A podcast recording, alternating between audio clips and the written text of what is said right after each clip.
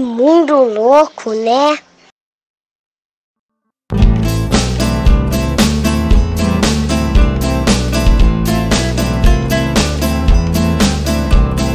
Tiempo nublado, canciones de marzo, no sé si el verano va a renacer.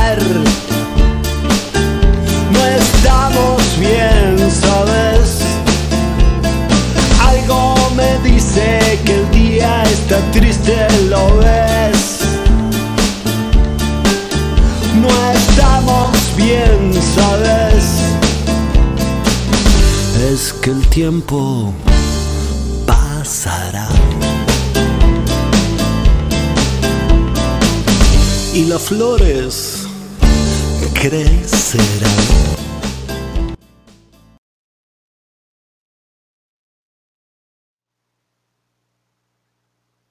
Muito boa tarde a todas e todos. Este é o Tempo Nublado no ar. Toda sexta-feira, 14 horas, estamos aqui para debater temas da política nacional, às vezes alguma coisa de política internacional, um pouco de análise de conjuntura, mas sempre colocando luz e botando uma lanterninha aí para a gente se orientar nessa loucura desse momento absurdo da política brasileira e da política global que estamos, que estamos atravessando. Hoje o Tempo Nublado, como sempre, vai enfocar assuntos quentes da pauta política brasileira e vai, no bloco de entrevistas, debater temas que não estão aí tão enfocados no, no noticiário, mas que são fundamentais para a compreensão do momento político brasileiro. O Tempo, no ar, Tempo Nublado está toda sexta-feira no ar, às 14 horas, aqui no nosso canal do YouTube. Assine o canal, clique no sininho para você receber as notificações toda vez que a gente estiver transmitindo. E no decorrer da semana, o Tempo Nublado fica carregado no, nos feeds dos principais agregadores de podcast. Então, se você tem Spotify e congêneres, pode procurar a gente lá no, no, no Spotify, Tempo Nublado UF Angra, que você vai encontrar a gente. Assine o nosso feed para você poder ouvir o Tempo Nublado em formato de podcast enquanto você lava aquela loucinha, enquanto você faz aquela faxininha semanal, né? às vezes mais do que semanal, já que a gente está em quarentena aí preso dentro de casa, né, cuidando das coisas, mas vamos para frente. O Tempo Nublado é apresentado, produzido, improvisado, manufaturado por nós. Eu, André Rodrigues, cientista político, Andrés Del Rio, também cientista político, e Lício Monteiro, nosso super craque centroavante, geógrafo, o único que manja de mapas e tem um GPS acionado sempre que preciso aqui, todos nós, professores da Universidade Federal Fluminense, no campo de Angra dos Reis, no Instituto de Educação de Angra dos Reis, mais especificamente no Departamento de Geografia e Políticas Públicas. Saudamos a todo mundo que está nos acompanhando aqui pela nossa transmissão, o pessoal que está chegando já no chat, a Geisa Suelen, Sandra Helena, João Francisco já estão na área, já mandaram ali sua saudação. É, portanto, vamos à pauta da semana, que é o seguinte: Witzel, nosso governador WW, na mão do palhaço, ou quem protege quem no Brasil atual, que a gente vai discutir através do comentário do nosso craque Lício Monteiro, nosso centroavante, camisa 9, atacante, aquele que está sempre ali na área para marcar o gol essa história né, de como o processo político brasileiro, a partir das alianças que se estruturaram no poder federal, né, na, no executivo federal, é, tem, esse, tem promovido né, processos de é, depuração, né, de eliminação de adversários políticos, né, e como é que um pouco essa, esse jogo, né, esse arranjo funciona, tem funcionado, isso vai dar algumas pistas aí desse tema, vai abrir também as outras frentes de debate que ele achar pertinentes e interessantes para a nossa discussão. E no bloco de entrevistas nós teremos o prazer, a satisfação imensa, especialmente para mim, de receber o grande Clemir Fernandes, que é doutor em Ciências Sociais, secretário executivo adjunto do ISER, o Instituto de Estudos da Religião, onde eu trabalhei por muitos anos, e é pastor batista. Nós vamos discutir, com a participação do Clemir, a questão do campo dos evangélicos e o cenário da democracia brasileira, para entender um pouco é, esse debate que cruza, né, onde se encontra política e religião, e também para sair de lugares comuns que muitas vezes a própria esquerda recai de generalizar, uniformizar, tratar o campo evangélico como uma coisa só, né, sem matizes, sem nenhuma variação. E a coisa não é bem assim. Então vamos, com a ajuda do Clemir, tentar compreender esse contexto brasileiro e essa agenda fundamental que é a participação dos evangélicos na política e também um pouco a composição política desse campo uh, que faz interfaces muito importantes com entre religião e a política nacional. Então, uma agenda muito, muito bacana que o Tempo Nublado traz, com a participação de uma pessoa que, eu, que é muito querida minha, que é o Clemir, uma das pessoas que eu, que eu respeito demais. Vocês vão ver, vão conhecer, quem não conhece. Clemir é uma grande figura, uma grande pessoa, pessoa por, por quem eu nutro um respeito profundíssimo, um cara muito lúcido, muito gentil, muito generoso e muito é, capaz dessa discussão que a gente vai fazer hoje, porque é uma figura que está no campo religioso, mas sempre, justamente por essa inserção religiosa, alinhado com as agendas de direitos humanos e as agendas é, dos é, movimentos sociais. Então, o Clemir já já vai estar com a gente a partir das 15 horas para essa discussão. Bom, essa é a introdução do Tempo Nublado, essa é a nossa agenda da semana. Vamos para frente e, a partir disso, eu chamo para a saudação inicial aos nossos internautas, web espectadores, pessoas que estão coladinhas com seu ouvidinho no radinho de pilha virtual. Andrés Del Rio, nosso craque camisa 9, nosso Maradona da ciência política, meu amigo, por favor, sua saudação inicial para o nosso público. Boa tarde, pessoal. Um prazer estar com todos. Desde eh, hoje temos realmente um convidado muito bom. Vamos a ter Alicio, que nos va a iluminar con los comentarios. Gracias a Deus eu não tenho que fazer o comentário, tenho que fazer Lício. Eu fico muito feliz. Eh, mas, mas bom, eu fico feliz que nenhum dos três fomos casados pelo Supremo Tribunal de Justiça, eh, que todo morador do Rio é muito provável que tenha um impeachment em breve. Então, Lício, é com você. Grande abraço.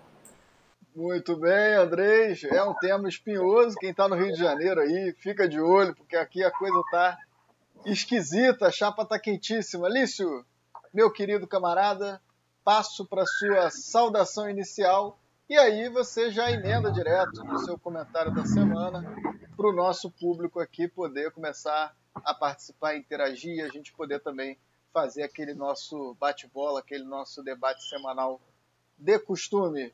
Lício, sua saudação e seu comentário, meu querido.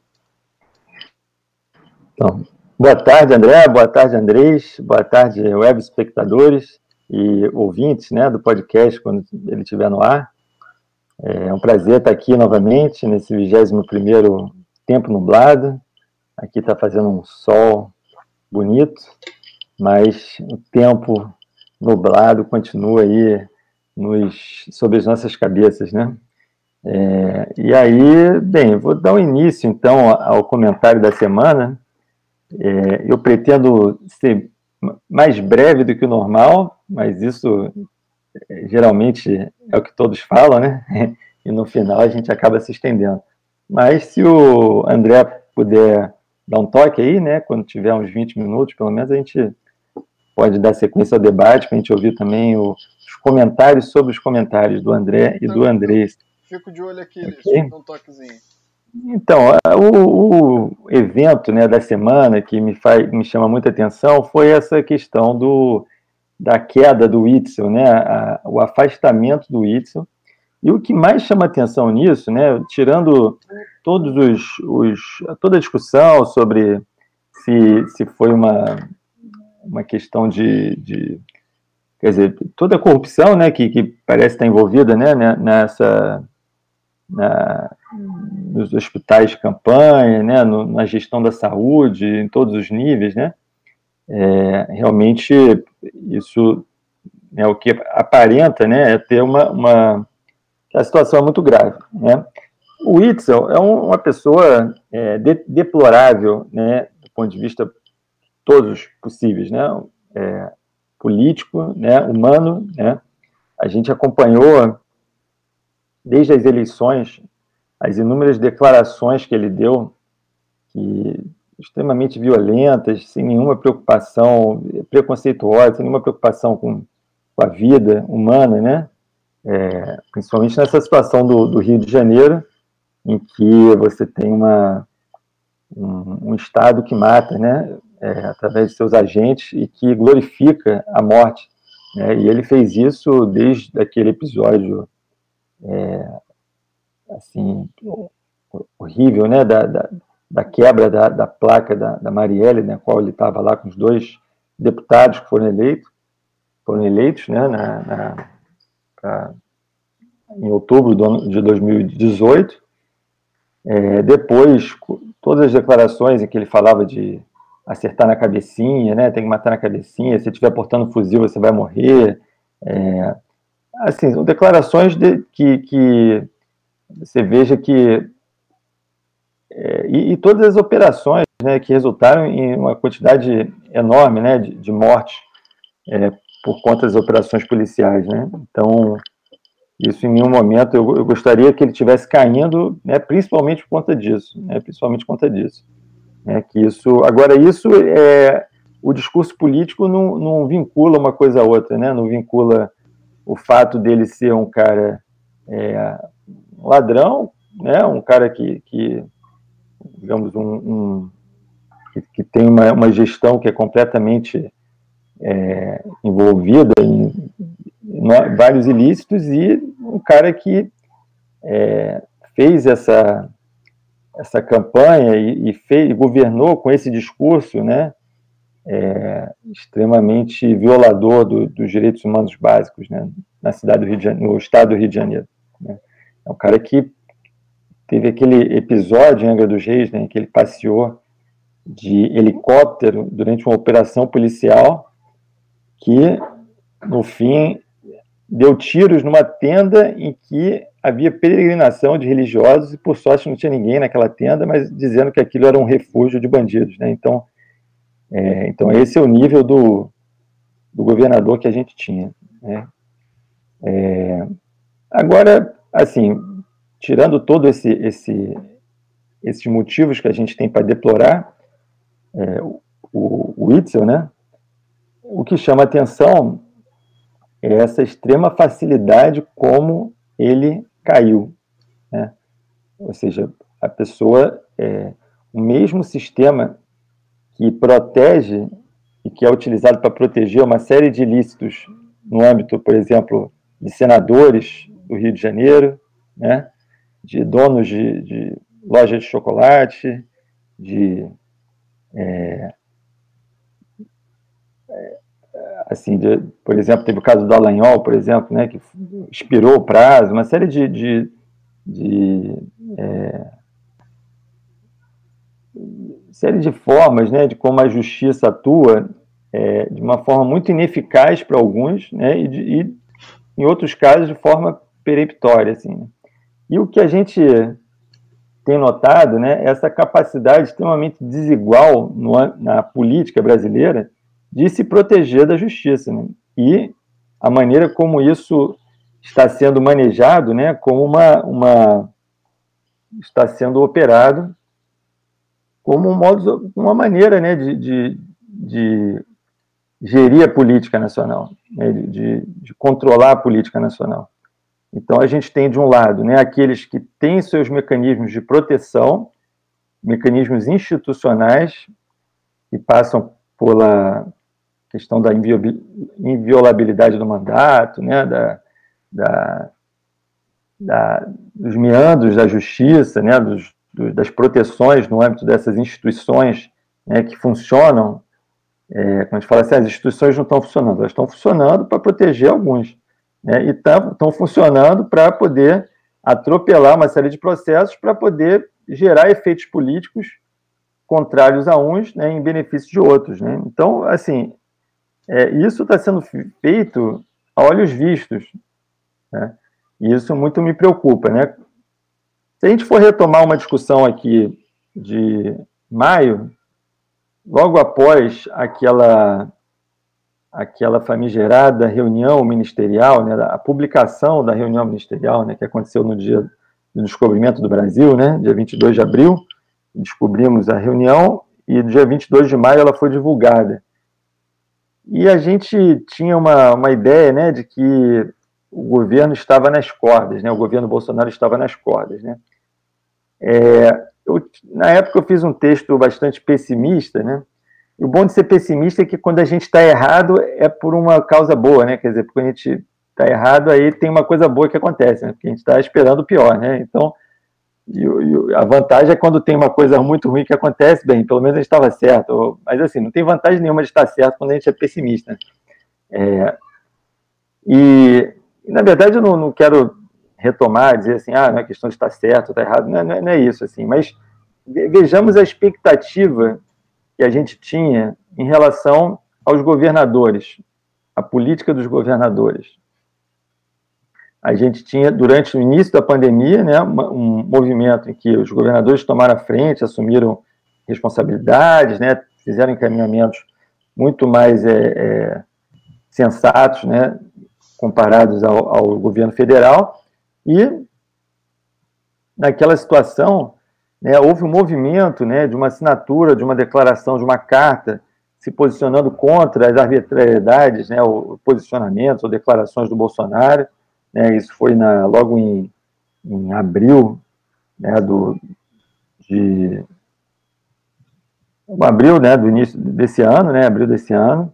Né, a gente tinha também a questão do Moro, né, a saída do Moro e todas aquelas, aquelas questões sobre a, a ingerência do governo federal na, na Polícia Federal, né, é, principalmente no Rio de Janeiro. É, você tinha uma situação né, em que os governadores pareciam ter alguma capacidade de mobilização política, né, e, e de, de, de, alguma forma consertarem, orquestrarem algum tipo de resposta ou de, de contraponto ao governo federal, né. E a gente vê de maio para cá, né, maio, junho, julho, agosto, setembro, que estamos, né, em pouco mais de três meses, quatro meses, né, como a situação se inverte completamente. Né? E, e o sistema, de certa forma, se moveu muito mais na amplificação da capacidade do governo Bolsonaro se proteger e proteger os seus filhos e proteger aqueles que estão com ele, né? E colocar, é, digamos, na a gente usou a expressão aí na mão do palhaço, né, mas colocar, é, colocar em, em, em, evidência ou colocar em xeque né, aqueles outros poderes ou aqueles outros políticos que os que, que questionam, né, que questionam o governo Bolsonaro. Né.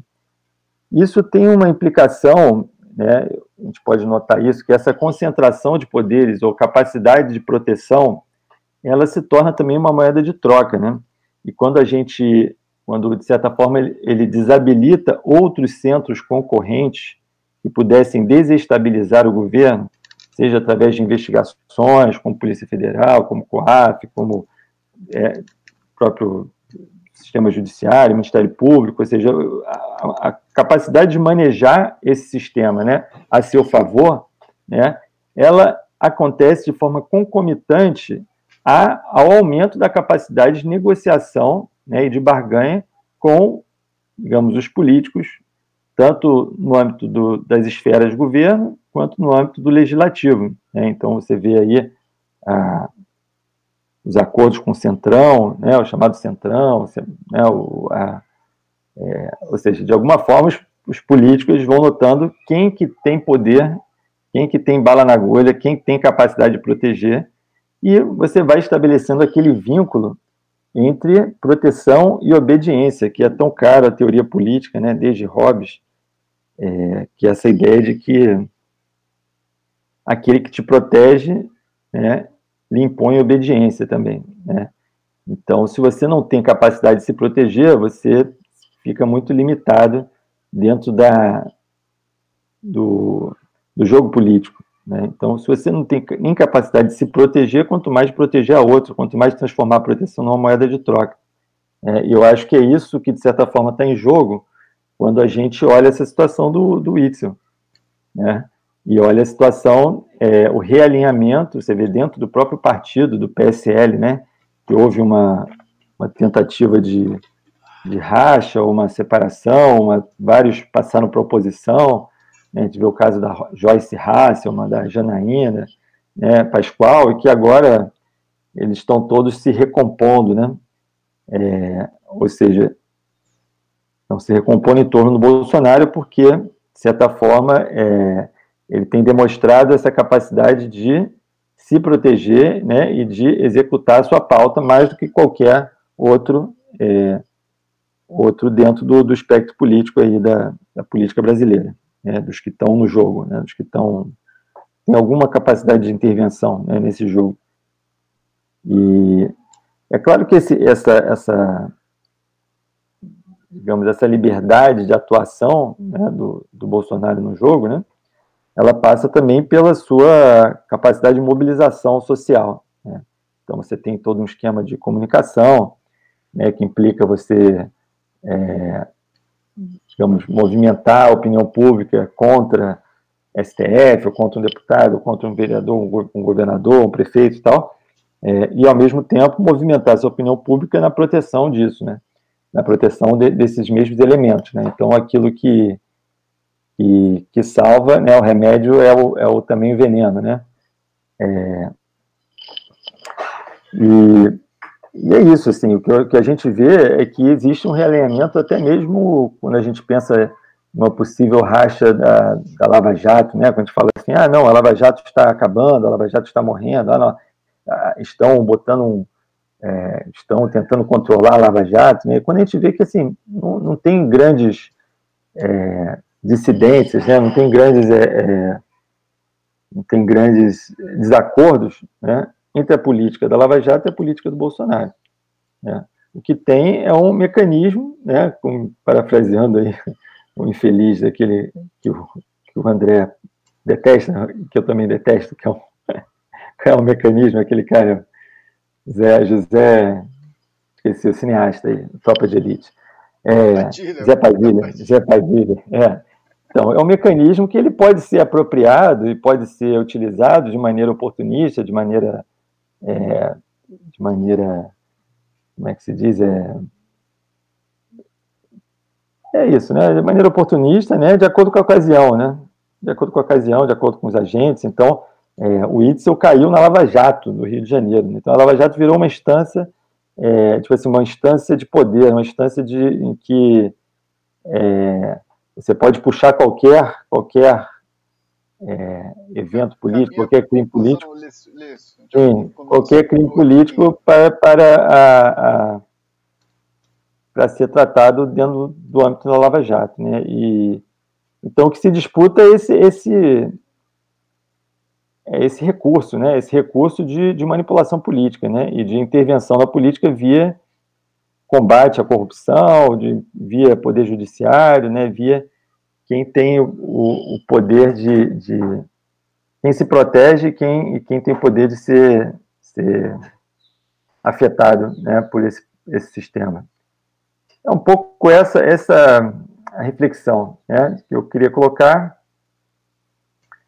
E, e é isso. Vamos partir para o debate, vamos antecipar um pouco o debate, que aí dá tempo de, também de ter perguntas e e a gente fazer essa troca. Valeu, maravilha, Lício. Excelentes pontos, vamos para frente. Muita coisa para discutir mesmo. Sempre, o Lício sempre traz um comentário muito preciso, com questões ali que vão no ponto. Andrecito, sua rodada aí, sua vez de repercutir um pouco esses pontos que Lício traz para a gente debater. Perfeito. Bom, antes que nada, Lício, muito bom. Este, foi, foi breve, eu anotei aqui, foi breve. Este, mas, mas está muito bem. Eu acho que eh, eu que tema do Witzel nos traz o que melhor faz Rio, que é fazer impeachment. É fazer impeachment, tirar governadores, criar a guardia de Crivella, este, multiplicar nos pães, mais a milícia, contaminar as áreas mais bonitas do Estado. É, eu sou otimista. É, eu acho que ainda falta muito para, para o Rio produzir depolição de novos políticos corruptos, etc. Mas, mas eu acho que, eh, a partir do que, que falou eh, Ulisio, essa questão das eleições neste cenário, não? Esta, estas eleições que tem um governador tirado por um, por um Supremo Tribunal de Justiça totalmente irregular, este, totalmente utilizando una presencia del Poder Judiciario que es en demasía, eh, que no es su papodela, que, que se coloca por encima de la voluntad popular, este, o sea, eh, un voto monocrático significa más que toda la población que eh, escogió y votó por, por, por, este gobernador Witzel, no porque sea apoyador de Witzel ni todo lo contrario, más este, cuando un juiz, eh, no de forma plenaria y, y totalmente con un, con un impeachment simultáneo, este, como un voto de un poder de Estado es mayor que el voto das pessoas. Eu acho que a democracia brasileira, com, com o impeachment de, de Witzel, na verdade, reproduz o pior que tem a República, ou não República, este, esta falta de valorar a diferentes instituições, os limites dessas instituições. Este, eu acho que o processo de golpe de Dilma hasta aqui, Brasil vem desfazendo todo o rastro dos significados de, de república, todo rastro que sea participación social en una democracia y que hoy eh, a grande mayoría no fica sorpresa con lo que aconteceu Witzel y o Rio de Janeiro continúa igual. No misma semana, Crivella es liberado de un impeachment, este, un impeachment que fue propuesto por PSOE y por eso este, tem muchos símbolos, mas al mismo tiempo eh, también fala de cuáles son las posibilidades de articulación política para tentar hacer o que no estado do Rio de Janeiro en Alergi. Este, Crivella se salvó de un impeachment que en cualquier lugar del mundo, cara, saía sozinho, no esperaba un impeachment. O sea, por sí solo, él saía para no... Este, más, por eso, un impeachment de Witzel, la verdad, como, como colocó este, y disparador do, do eh, o impeachment de, de Wilson eh, es la demostración de este proceso de un poder nacional versus gobernadores, os limites dos gobernadores, a importancia do orçamento nacional, a ferramentas que tiene el presidente, que aprofunda con esta PEC de reforma administrativa de forma desproporcionada, de que avala las instituciones, avala a estabilidad de los empleados públicos, servidores. Então, o proceso de desmantelamento e destruição do, da arquitectura republicana brasileira continua em andamento e eu não fico feliz do, da saída do, do Witzel. Não porque eu acho ele um bom governador, todo o contrário. Eu quero lembrar, como já falou Lício, que Witzel ele tinha menos de 5% de intenção de votos nas eleições una semana antes. Eh, era un desconocido. A Mulier, cuando entraba a cama, preguntaba para él y quién era. Este, no, ninguém conocía a Witzel. Este, eh, a Main falan que cuando él llegaba, no daba leite para ele porque não conhecia, entendeu? Estão todos doidos. Mas, mas, mas sério, de, um, de uma semana, Witzel este, quebrou a placa de una de las legisladoras me, con más votación y más simbólica de la legislatura del Estado de Río de Janeiro y un cara bomba atrás da sombra de este delirante que tenemos de presidente y ahí então este, no, no me quiero alongar así así hacemos unas vueltas mas mas yo considero que estamos en a saída de Witzel de esta forma este, eh, un no suceso del impeachment de, de Crivella, eh, a cantidad de secretarios de Sauchi que están siendo juzgados y afastados del Estado de Río de Janeiro, a cantidad de secretarios que están siendo afastados este, del Río de Janeiro también, del gobierno Witzel. Este, yo acho que en 2018 o Río era un laboratorio ¿no? de intervención y de violencia y del fascismo. Hoy en día, yo que Río continúa la lideranza de cómo codificar Brasil sin república y con una democracia nas ruínas. ¿no? Fica, fica com você, eh, André. Opa!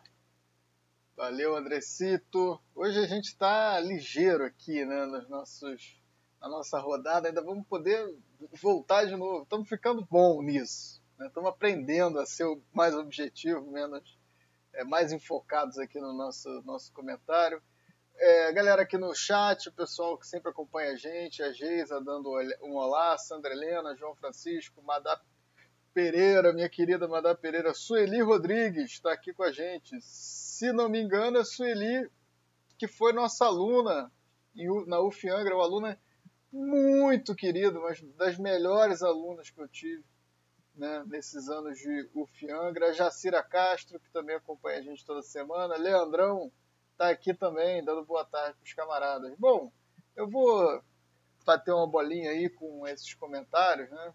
Acho que o que o Lício traz para a gente mostra, sobretudo, esse ponto da gente ver como o, o processo de, de, de, de queda né, de emparedamento do Witzel foi rápido.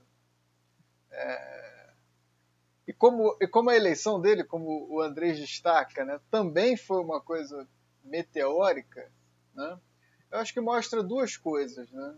A primeira é que a estrutura de poder que se, se, se organiza em torno do governo federal e que eu acho que muitos setores ainda subestimam muito às vezes alimentados sobre certas leituras também da imprensa tradicional, que tenta descrever esse governo como atrapalhado, incompetente, ingênuo, né? Acho que esse, esse, o Witzel é o, é o exemplo, né? a, a, o impeachment do, do Witzel e depois a sua remoção do cargo pelo STJ, uma coisa muito incomum acho que na história da República, não é da nova República, não, acho que só teve um governador, se não me engano, que sofreu impeachment. Não é comum, apesar de ser o impeachment ser uma coisa recorrente nos presidentes da, da, da nova República, da República uh, desse último ciclo democrático que se encerrou em 2016, que começou a ser bastante atacado, principalmente a partir de 2014, né? É muito comum o impeachment, mas para governadores é muito raro, muito raro. Uh, e ele, não só o processo foi aceito, como antes do processo ser tramitado pela Assembleia Legislativa, um juiz, é, um juiz não, né? Um, um tribunal, Tribunal Superior de Justiça, afasta o Witzel do cargo sobre a alegação da possibilidade que ele teria de é, interferir na investigação, etc, etc. Como o Ulisses destacou, ele foi, foi alvo de uma, de uma perna, de um braço, né, da, de um tentáculo da Lava Jato. É, então, eu acho que esse contexto todo mostra que a galera que está governando no governo federal Não tem nada de inábil, não tem nada de naif, não tem nada de inocente, não tem nada de atrapalhado e não tem nada de anti-establishment.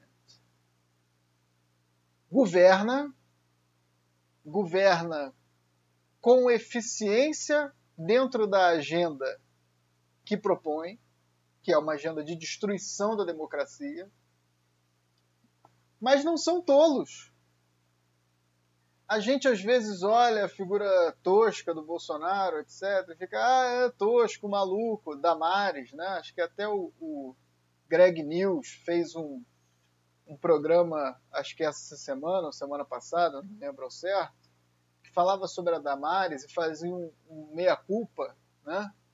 É, dizendo que subestimou a Damares, que sempre tratou a Damares como uma, uma personagem é, uma espécie de alívio cômico do governo, e, a, e agora se deram conta de que, de que é uma figura séria e perigosa, e que está governando, está promovendo uma agenda. Então, Bolsonaro e o governo Bolsonaro não só não é um governo ingênuo, como não é um governo anti-establishment, e é um governo muito, ao contrário, profundamente alinhado com os interesses do establishment profundamente alinhado. É, é, é muito preocupante. Né? O Witzel é essa figura execrável, como todos nós sabemos, como qualquer um que, que tem um, mínimo de humanidade ainda preservada, né? que não foi totalmente vencido pelo ódio é, e pela, pela repulsa ao, ao, ao, à diversidade, à diferença, ao outro, né?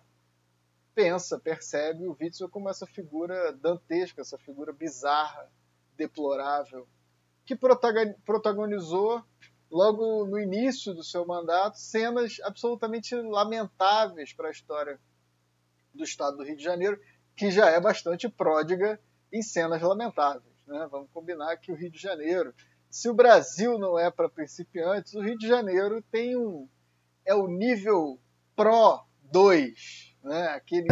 É para profissional. Exato. Para profissional. Para profissional. É, é, é, é preciso um pouquinho a mais, né? um degrauzinho a mais de maestria para se mover e para entender o que é o Rio de Janeiro em termos sociológicos e em termos políticos. Né? Então o Rio já era, já era coalhado de, de cenas profundamente lamentáveis, tem aí o Witzel protagonizando algumas das cenas mais tristes da história, não já na sua campanha. Acho que é uma cena é, que vai ficar marcada para todos nós que temos algum senso, algum, algum, alguma sensibilidade democrática né, dentro de nós. A violência, a, o absurdo que é a cena dele, junto com os outros dois que foram eleitos, é, quebrando a placa da Marielle assim como vai ficar emblemática a cena dele voando no helicóptero, como que o Ulisses citou, assim como vai ficar emblemática a cena dele desembarcando de um helicóptero e comemorando a execução de um sequestrador na ponte Rio-Niterói. Então, uma figura que protagonizou tudo isso não deveria jamais ter chegado ao governo do Estado, mas foi posto no governo por esta mesma máquina de sequestro da democracia que o retira agora. Então, portanto, acho que o recado para nós é que a gente tem que parar né, de rir desse governo. Nem que seja de nervoso. Porque os caras estão mandando, os caras têm muito poder.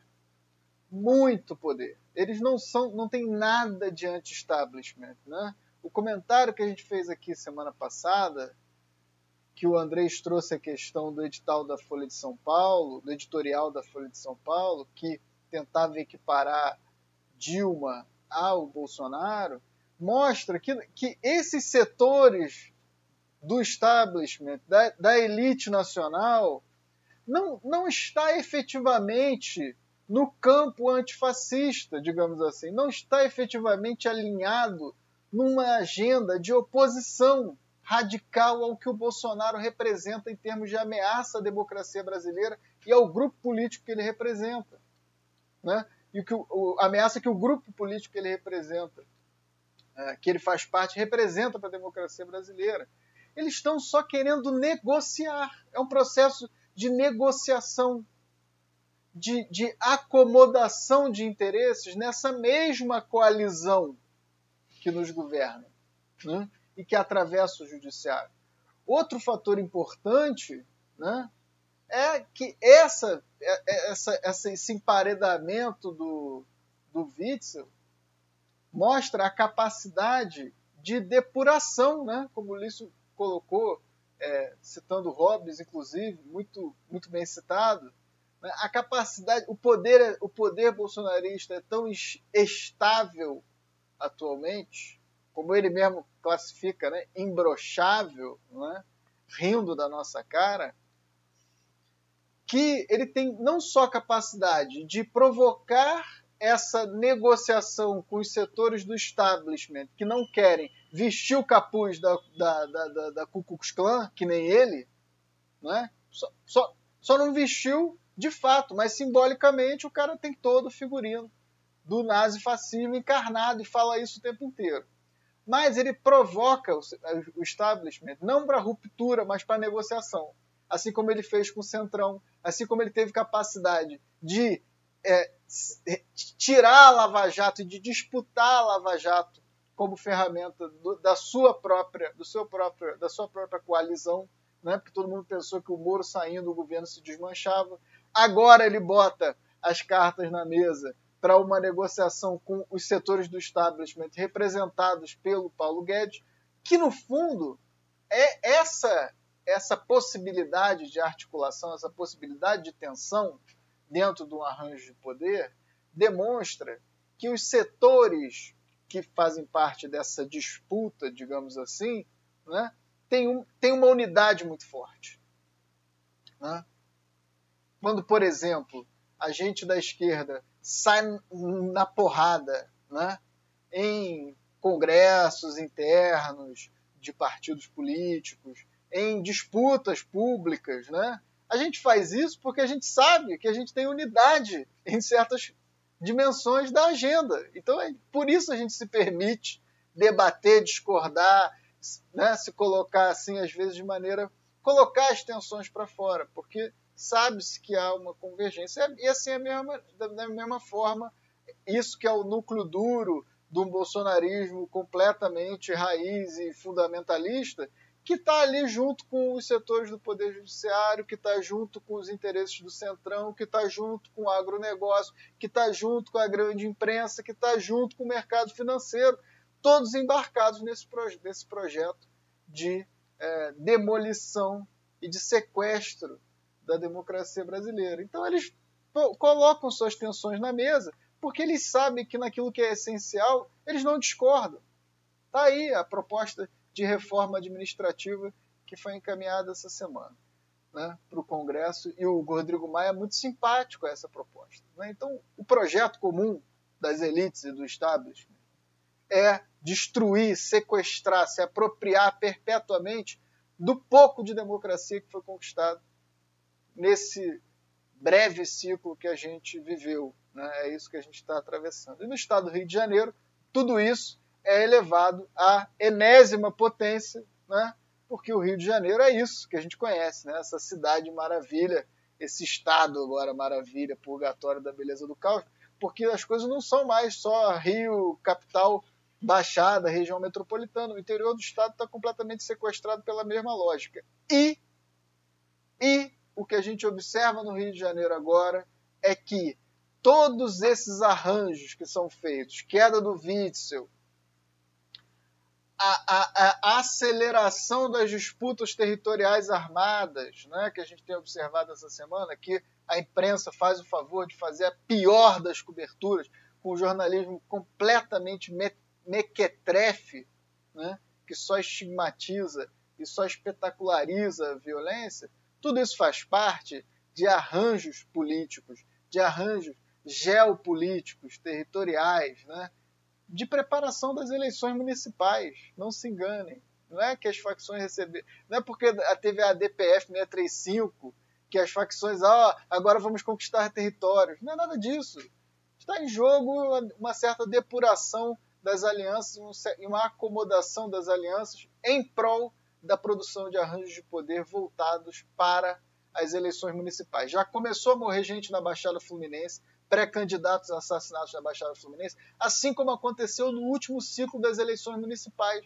É isso que a gente tem observado no Rio de Janeiro, é isso que a gente vai observar no Rio de Janeiro. E é isso que esses movimentos significam. O Rio de Janeiro está completamente loteado politicamente por grupos que participam do controle territorial armado, por grupos que são aliados né, de figuras milicianas. O Rio de Janeiro, portanto, está na mão, está né, tá sendo disputado palmo a palmo né, por grupos milicianos. E é disso que se trata.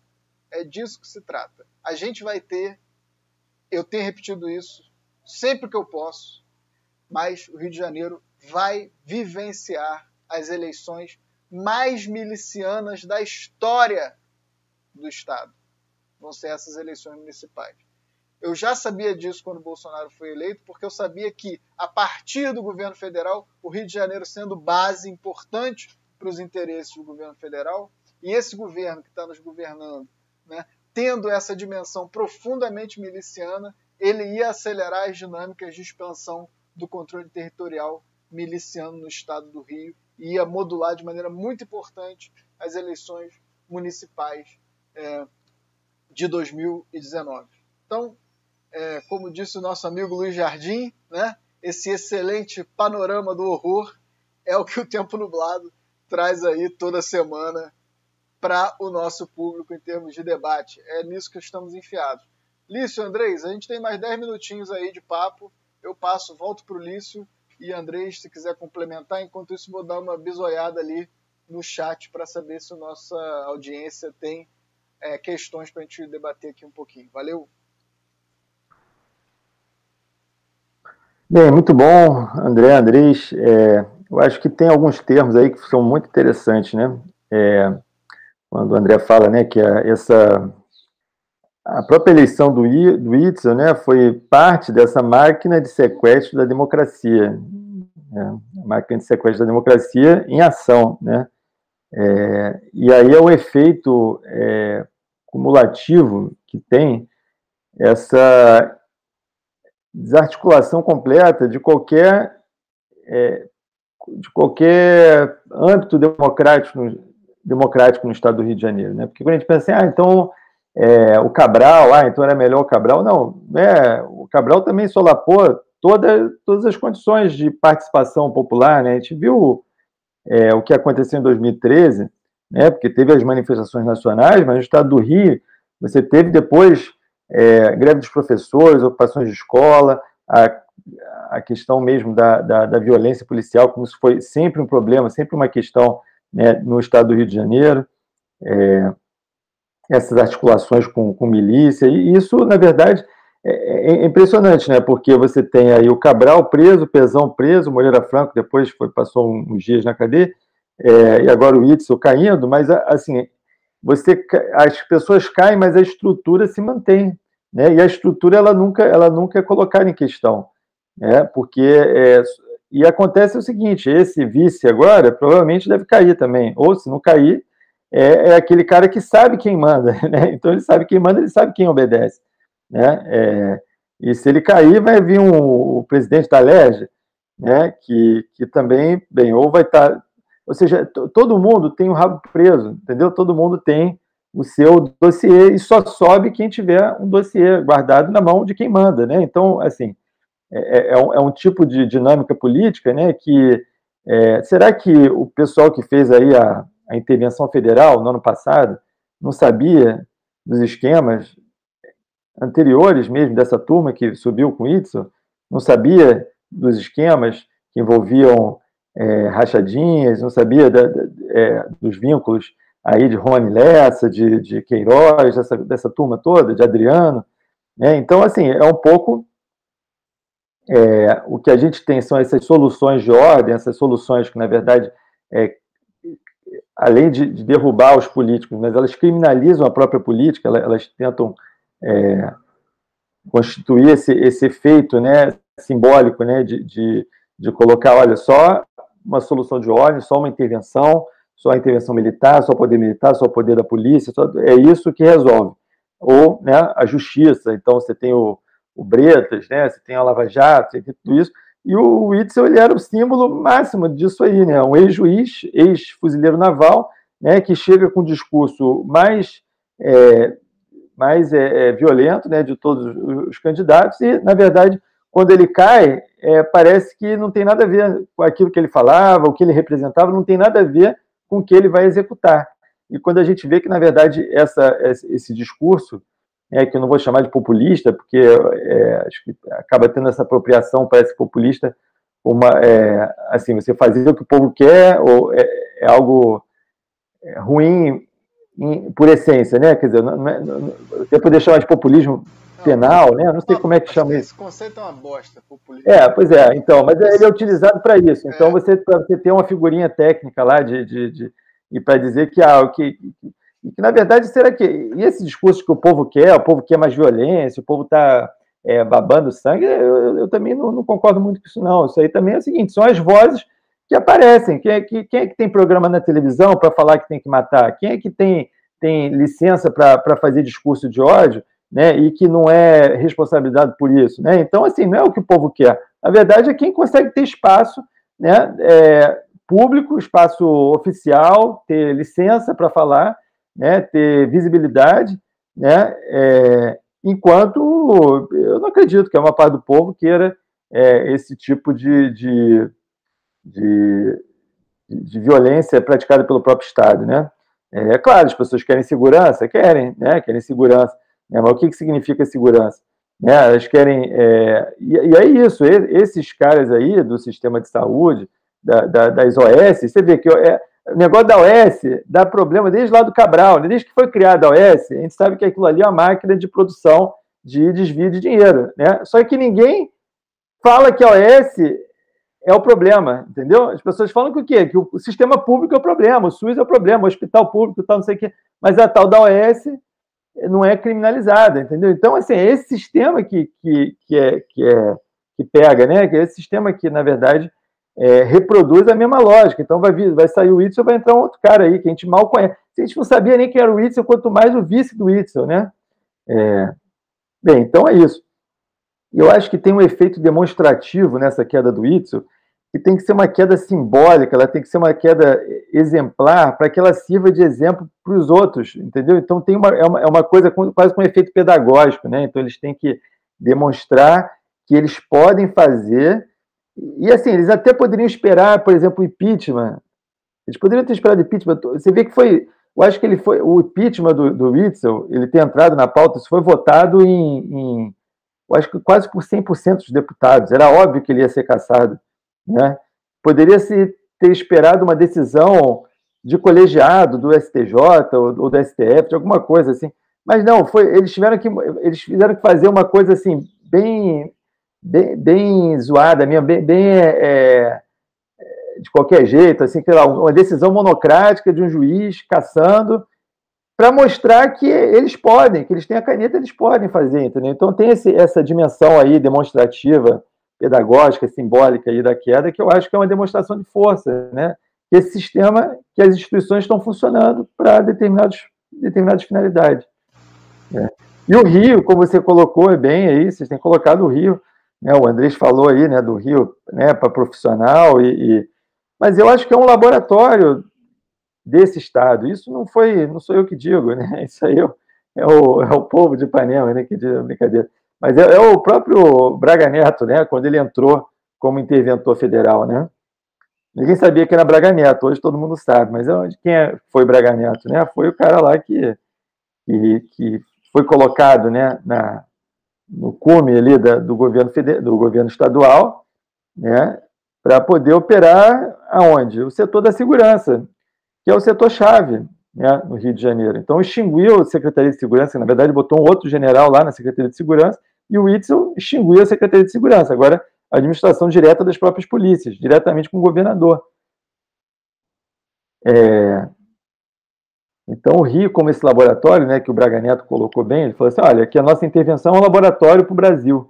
É, ele, ele, ele, disse isso, não sou eu que estou dizendo que ele que é, ele mesmo disse, entendeu? Tipo assim, agora a gente pode tentar entender isso de uma maneira retrospectiva, tentar levantar um pouco qual, qual, é a linha de continuidade nesses processos todos.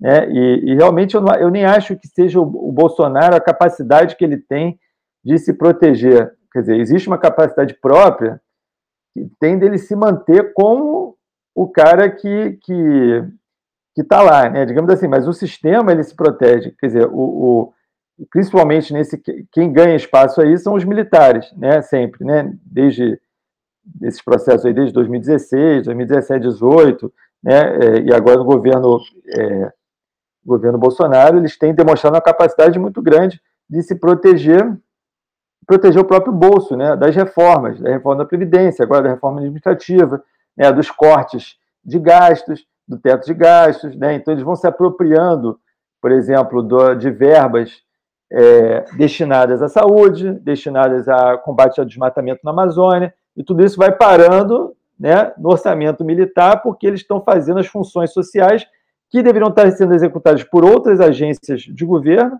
por outras instituições, e que, na verdade, vão sendo capturadas pelas forças militares. Né?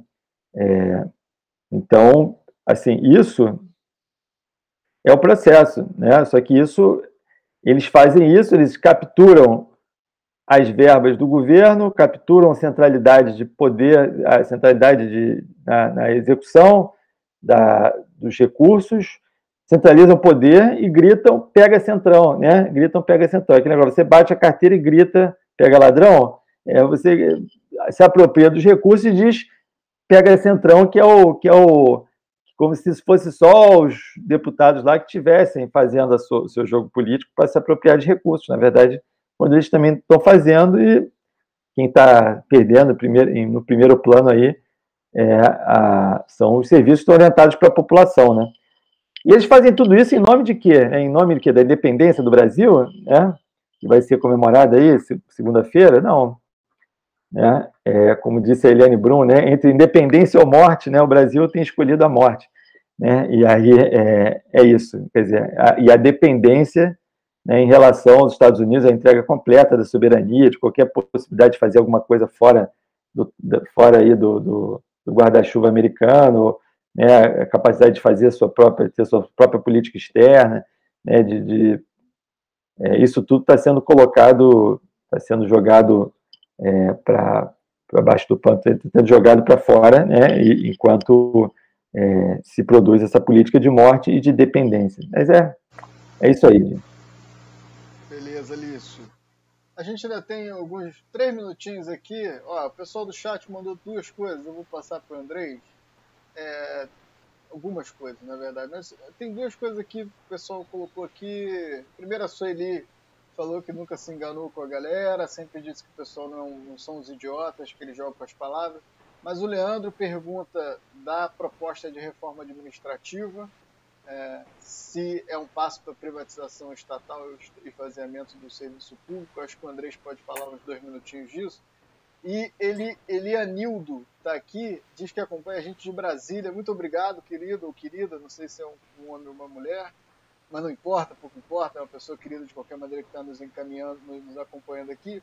Fala, pergunta se a, se a associação entre milícias, milícias e igrejas se espalha pelo Brasil, se estamos vendo um encaminhamento para o estabelecimento de uma situação para o espalhamento da situação do Rio para o Brasil. É isso, o Rio de Janeiro é laboratório, é, é, é o digamos assim, o padrão político que vai é, organizar. O Brasil é muito grande, muito diverso, mas é o, o, se existiu a República do Café com Leite, digamos assim, essa é a República da, da milícia e dos milicos, com certeza, acho que é o seu padrão que tende. E a reforma administrativa, é, o horizonte é de fim do funcionalismo público, fim da coisa pública mesmo. Andrés, se quiser falar um minutinho sobre isso, passo aqui para você, para a gente ir para a charge da, da semana. Perfeito. Eh, posso falar um pouquinho sobre o que falaram primeiro e depois este, sobre a reforma administrativa? Só para pegar, estamos em um momento doce, estamos como esos chocolates, M&M, é milico e milícia, entendeu? Estamos em um momento doce da história.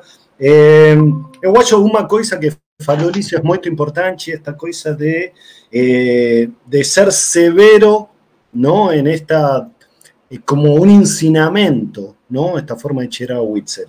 E, mas também não só é para Witzel, sino também é para todos aqueles outsiders, não? que não têm uma costa política, que não tem costas políticas, que não tem potência institucional, que no Rio, que é depredatório, no estado do Rio de Janeiro, não dá conta. Não? Este, eh, eu fico pensando muito esto de, de como, como um país se pode transformar este, tan rápido, ¿no? Brasil geralmente era uno de los países de América Latina donde las transformaciones sociales y transformaciones institucionales demoraban mucho y falaban que era como un elefante grande, ¿no? Era como IBM, son esas grandes empresas que para modernizarse demoran mucho pelo, pelo tamaño y, y Brasil está aconteciendo que tiene mudanzas estructurales que parece una, un, una empresa minúscula onde não há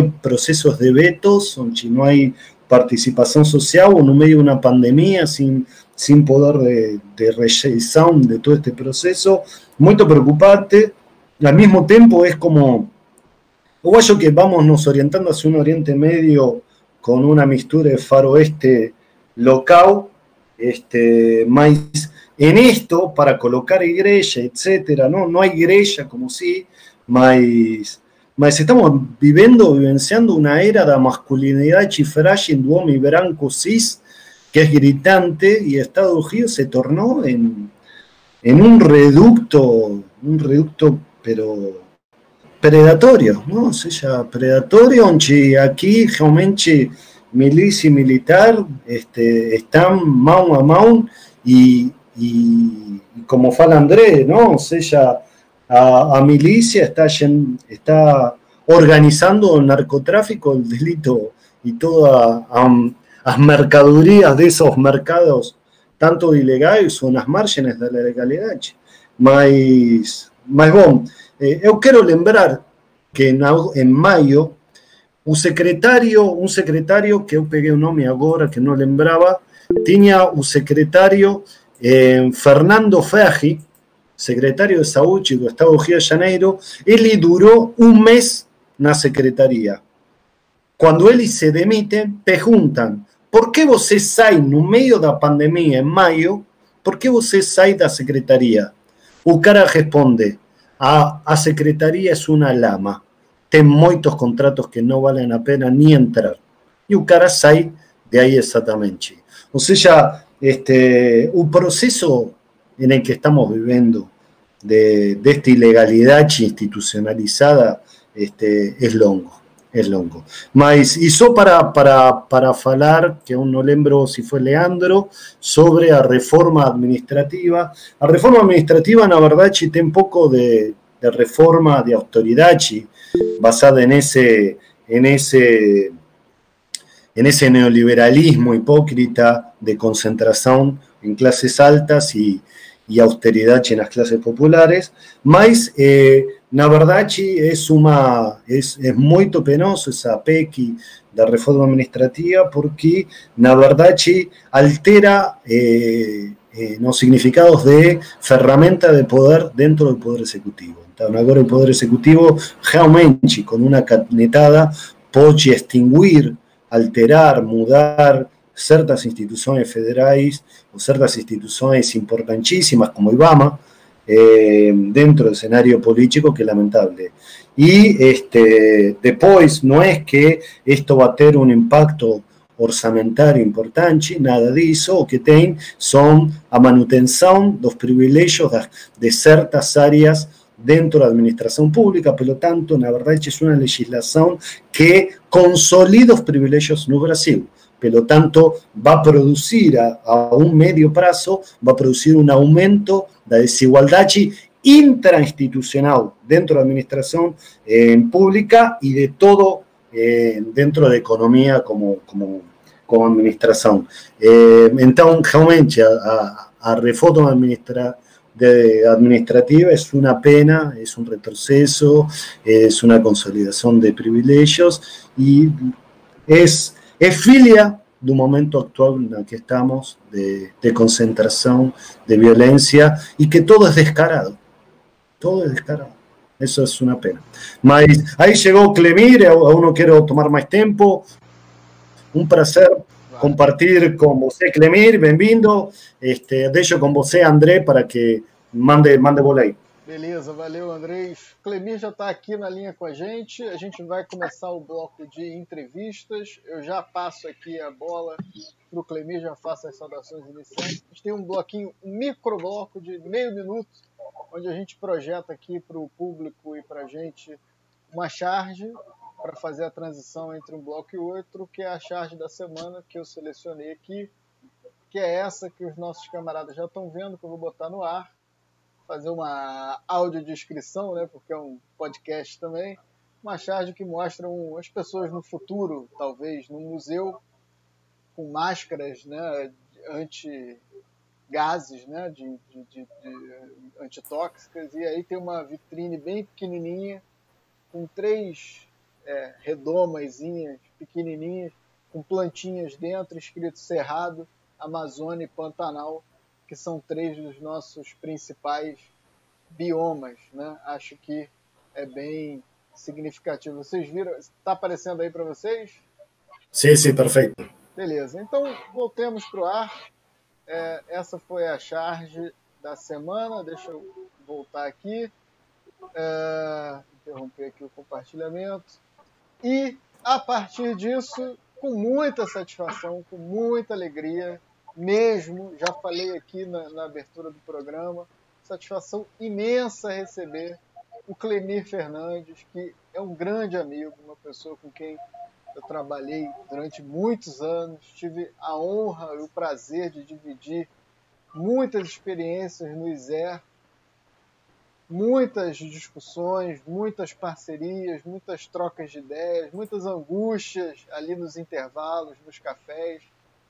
E é um privilégio muito grande poder ter convivido com o Clemir esses anos, uma pessoa porque eu tenho muita, muita, muita admiração. Então hoje é um dia de muita alegria para mim receber aqui uma das pessoas que eu mais respeito, que é o Clemir Fernandes, para quem eu já passo a palavra, meu querido Clemir. Muito obrigado por estar aqui com a gente com certeza vai ser muito bom para nós e para nossa audiência poder conversar um pouco com você sobre essa questão tão fundamental no Brasil de hoje, que é a, os evangélicos na participação política na democracia. Então, Clemir, muito bem-vindo, sua saudação inicial e se apresenta para o nosso público. Eu já te apresentei, mas é sempre bom a pessoa falar em primeira pessoa, né, Clemir? Muito bem-vindo, muito boa tarde. Uma saudação sua para o nosso, para quem está nos ouvindo. Ô André, que prazer e que acolhida generosa é essa sua, né? Que só, só diz quem você é, né? E quem te acompanha, né? Eu quero celebrar este encontro, né? E agradecer muito o convite o privilégio de a gente poder conversar com seus colegas aqui e amigos, né? O Andrés, que eu entrei ouvindo um pouco a fala dele, o Lício também que está conosco, é, queria ter chegado mais cedo, mas é uma sexta-feira é pouco carioca, porque de muito trabalho no final da tarde, ainda tem duas reuniões ainda hoje para frente. É, mas que bom que vocês estão aqui, divulguei com alguns amigos, achei muito interessante a proposta, o nome do projeto de vocês, muito pertinente, muita ousadia e muita necessidade nesse tempo de falar dessa situação que a gente vive, porque o agente compreende a situação em que a gente está, ou ela nos devora cada vez mais, para lembrar lá é, o templo. Então, prazer estar com você, obrigado pela generosidade das palavras, pela elegância sua, né, pela sua competência e bom diálogo aqui. E para dizer a primeira coisa aqui, para que os meus amigos e amigas depois não me provoquem, eu não sabia que, que teria três machos e um quarto que chega, porque tem um compromisso de sempre mulher onde eu estou nas mesas, então já chego aqui desconfortável, mas que os deuses nos perdoem, que as mulheres nos acolham aqui com generosidade, apesar de sermos três machos aqui, mas espero que com a alma feminina, né, no acolhimento, no respeito e na celebração da diversidade. Com certeza, Clemir. Esse é um defeito importantíssimo do Tempo Nublado, que são três, três barbados aqui que apresentam o programa. Infelizmente, a gente tem essa configuração, mas a gente sempre tenta chamar mulheres aqui para as nossas agendas de entrevista. Mas hoje é dia de três homens discutindo, como você falou, é, se tudo der certo, com é, uma alma feminina também, né, para falar das coisas. Clemir, meu querido, eu queria, por favor, começar a conversa com você é, no seguinte, né? É, os evangélicos têm cada vez mais uma participação, protagonismo no cenário político brasileiro, tanto no campo democrático como, infelizmente, é, de certa forma, nos setores mais fundamentalistas, que não são só os evangélicos, mas certos setores do catolicismo também. Né? E muitas vezes uh, o campo progressista, o campo das esquerdas, faz leituras muito redutoras né, dos evangélicos, né? É, é, digamos assim, fazem uma leitura muito homogênea de um campo que é muito heterogêneo. Então, Clemir, se você pudesse me falar um pouco, é, falar um pouco para a gente, né, de como é que é esse processo da, do lugar dos evangélicos na, na democracia brasileira e também como é que foi esse processo, talvez, da emergência desse campo mais fundamentalista e o papel que ele desempenha a partir da sua perspectiva. Então, eu, eu sei que é uma pergunta muito ampla de panorama, mas a gente sempre gosta de, de começar por esses panoramas e depois vai puxando questões mais específicas. Então, se você pudesse falar um pouco para nós desse contexto, seria excelente. Obrigado, André. Realmente uma questão que dá um livro, né? E a gente sabe que é importante pensar sobre isso, mas que é desafiador pensar sobre as obviedades. Elas são mais complicadas do que aquilo que parece complexo, né? É, então, eu sou Clemi Fernandes, aí para também atender a sua fala. É, eu, eu tenho formação teológica, que é minha primeira formação, e a gente sabe, né, pelas ciências sociais, a primeira formação da gente, diz a antropologia, ela te determina de tal maneira que tudo que você faz depois está marcado por essa primeira formação. As leituras que fez, os autores e autoras que se conectou. Então, minha, primeira formação na teologia, uma teologia bastante, assim, dialogal ilustrada, ainda nos anos, é, metade dos anos 80, um curso superior reconhecido é, é, pela sua trajetória aqui no Rio, uma casa de formação muito interessante. É, depois fui fazer é, ciências sociais, aí toda a minha é, graduação, mestrado, doutorado nas ciências sociais, minha profissionalização. E a teologia se tornou uma coisa de prazer, é, como diz o Rubem Alves, um caqui maduro que a gente se alimenta, mas a minha relação com a teologia não é de ganha-pão, é, de, é de, de prazer. E aí sou pastor também atualmente de uma comunidade aqui na Tijuca, com outros colegas e colegas, tentando acolher pessoas distintas e diversas para celebrar a vida, afirmar direitos, construir dignidade, é, construir caminhos de justiça, em suma. É, então, um pouco essa da minha trajetória. É, tem duas mulheres, uma que é minha, minha, minha esposa e outra que é uma filha, que é um prazer, está com 17 anos a minha, e, e, digo mais, se pudesse declarar no imposto de renda, não recurso que eu não tenho, mas meus amigos e amigas, é o melhor que eu tenho para compartilhar daquilo que a vida me deu, e você, André, extrair entre essas pessoas, né? as conexões nossas no período eleitoral, as muitas parcerias, inclusive, de, de muita angústia, mas também de muita esperança, né? Bem, evangélicos, né? Que bicho é esse, né? É, primeiro, é uma, é uma categoria é, complicada a gente compreender a partir da própria identidade, né? E a e uma conceituação. Porque essa é uma palavra imposta de fora para dentro. Né? Os evangélicos nunca se viram evangélicos. Quem estuda é, a religião no Brasil sabe que os evangélicos eram os crentes dos anos 70 para trás. Primeiro eram os protestantes, depois era o crente de maneira geral, é, a, a, imprensa, um pouco a academia, a partir dos anos 80, no processo da Constituinte, com esse ator novo que apareceu, então deu um nome que era um pouco já utilizado, mas não naturalmente utilizado, evangélicos, e por trás dessa rubrica tem uma fauna, uma flora, uma diversidade muito maior do que a gente possa imaginar. Grupos que são diferentes doutrinariamente, diferentes politicamente, diferentes na forma de organização e de leitura da vida social, então, eu sei que isso é óbvio dizer, mas é importante reafirmar. Os evangélicos no Brasil se constituem num conjunto é, bastante plural, diversificado, com conflitos e disputas internas muito fortes, e para fora aparece como um conjunto um pouco mais homogeneizado, mas ele apenas, isso apenas é uma caricatura do que é de fato o ambiente mais profundo da vida social, é, da vida social no mundo evangélico, né? Agora, se a gente pega aí, um, para voltar um pouquinho mais, no início do século XX, na virada, na construção da democracia brasileira e da República, melhor dizendo, da República Brasileira, havia uma compreensão dos estudiosos naquela altura, como Sérgio Buarque, por exemplo, no Raiz do Brasil, de que estes protestantes que aqui chegaram na segunda metade do século XIX, é, eles incidiriam no espaço público na afirmação de democracia, de direito, de pluralidade, porque assim haviam feito na Europa e também nos Estados Unidos, né? Em contraposição à fé católica um pouco mais piramidal, hierarquizada, homogeneizada, com uma liderança mais é, é, piramidal controladora, que é a figura do Papa, e agora não estou falando da pessoa, mas do sistema, como se estrutura e organiza a Igreja Católica, para um movimento religioso que já é plural na sua é, origem, na sua gênese. O protestantismo já nasce, é,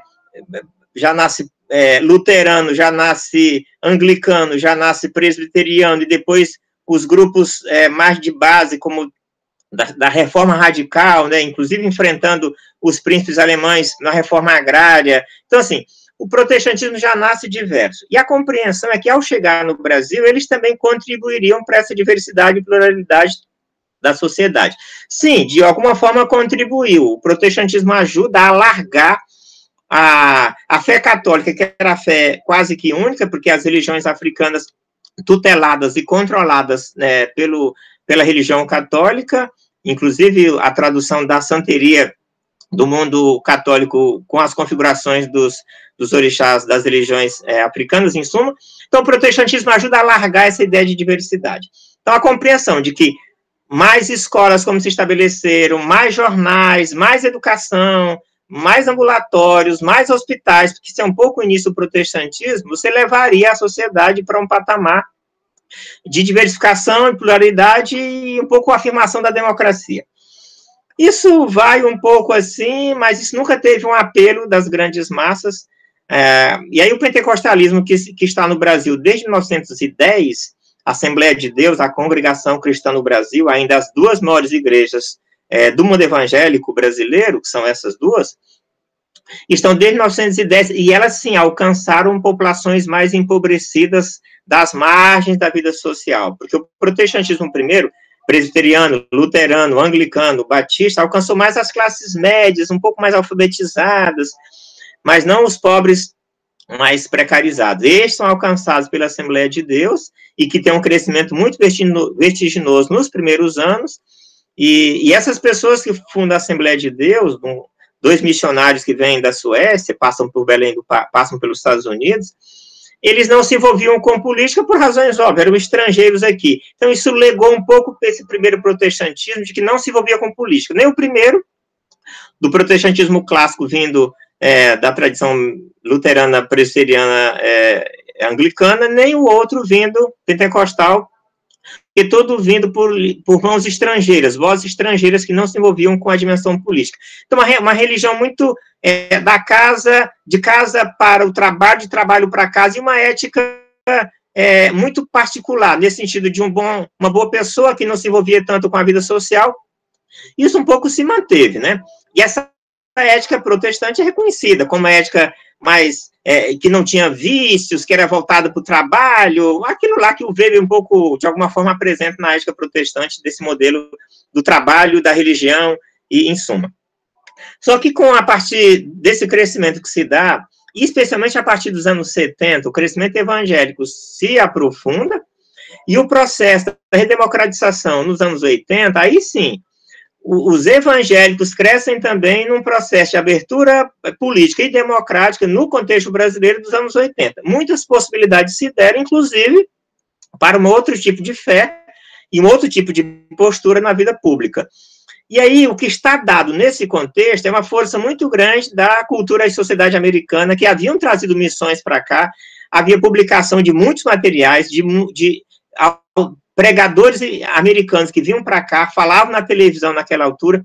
Então, nessa abertura, o que cresce é um tipo de evangélico, evangélico muito atrelado ao modelo estadunidense, marcado já pelo uso do rádio e da televisão, alcançando massas, com uma teologia já muito, assim, diluída, distanciada de uma reflexão um pouco mais sofisticada e tentando alcançar essas pessoas com um discurso mais próximo e mais fácil que a teologia da prosperidade. Olha, você é, faz aí uma série de. E nisso dialoga de alguma forma com as religiões africanas e católicas também. Faça alguns rituais, isso aqui eu digo como sociólogo, não tem nenhum julgamento de valor em relação a essas outras instituições.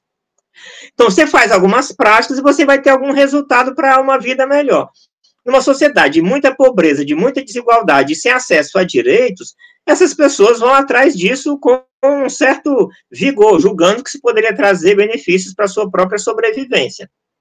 Então, é muito complicado fazer uma leitura assim, é, mais moralista, sem perceber essa busca por dignidade que essas populações vão e que tem nessas religiões, no espaço da vida urbana, em que você tem muita presença evangélica, alguém dizendo, você vai parar de sofrer, sua vida vai melhorar, sua esposa vai ser melhor, seu marido vai parar de te bater. O filme, acho que é um, um, um retrato interessante desse contexto, é o Santa Cruz, o filme do, do, do, é, do João Moreira Salles. João Moreira Salles, né, de uma família da alta classe média, da alta classe média brasileira, com formação católica densa, e que faz um filme com a sensibilidade impressionante para mostrar o surgimento de uma igreja pentecostal na região de Santa Cruz, no Rio de Janeiro, e como essa igreja é o único instrumento de associativismo, bem-conhecimento de pessoas, dignidade humana, assim, melhoria das condições, inclusive, de, de, nos casamentos. Então, o, o, olhar antropológico, social e sensível do João Moreira nesse filme mostra o que é o evangelho na base que alcança essas pessoas nesse contexto. E aí, o que a gente vai a partir dos anos, no crescimento disso dos anos 80, é como isso vai sendo tutelado por certas lideranças que, para mais de religiosas, são, são também lideranças empresariais, porque é, essa relação de, de protestantismo e de evangelicalismo e também capitalismo, ela está. Outro dia, uma professora pesquisadora nos Estados Unidos, ela dizia: isso está desde o Império Romano. No, e aí me permite a digressão. Quando o Império Romano tem a sua crise, e a religião cristã, que estava ali é, tentando se soerguer, quando o Império Romano entra na crise, as instituições, inclusive econômicas do Império, são assumidas, assumidas pela Igreja e por pessoas cristãs que dominaram isso, inclusive vão fazer vendas e circular pelo mundo. Isso para mostrar que tem aí uma espécie de afinidade eletiva nessa relação também de evangélicos, é, é, comércio, em suma. E aqui no Brasil se dá por esses empresários que vão buscar, inclusive, um nicho de espaço de reconhecimento, de crescimento, no meio disso surgem rádios eminentemente evangélicas, como a Rádio Melodia, depois a Rádio 93. Então, isso ganha muita força nas bases da sociedade, onde a esquerda nunca esteve tão presente assim. Um certo brisolismo esteve aqui no Rio de Janeiro, mas não a esquerda é, a gente sabe quando o Lula vai para o segundo turno em 89, quem o leva para a favela, porque assim, o PT estava no, no, nas classes mais intelectualizadas, no empresariado, ou melhor, nos trabalhadores mais organizados, urbanos, mas não na. E estava também no movimento da igreja popular, da libertação, mas não na favela em si. Um espaço mais.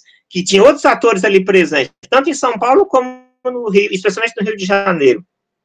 Então, essa gente se alia ao que tem, ao que está próximo, ao que consegue falar com essas pessoas. A religião evangélica fala disso com uma, uma afirmação de, de dignidade, por mais que não, não, não, of, não oferte e não, e não dê aquilo que oferece, mas um pouco esse é o discurso que estava dado.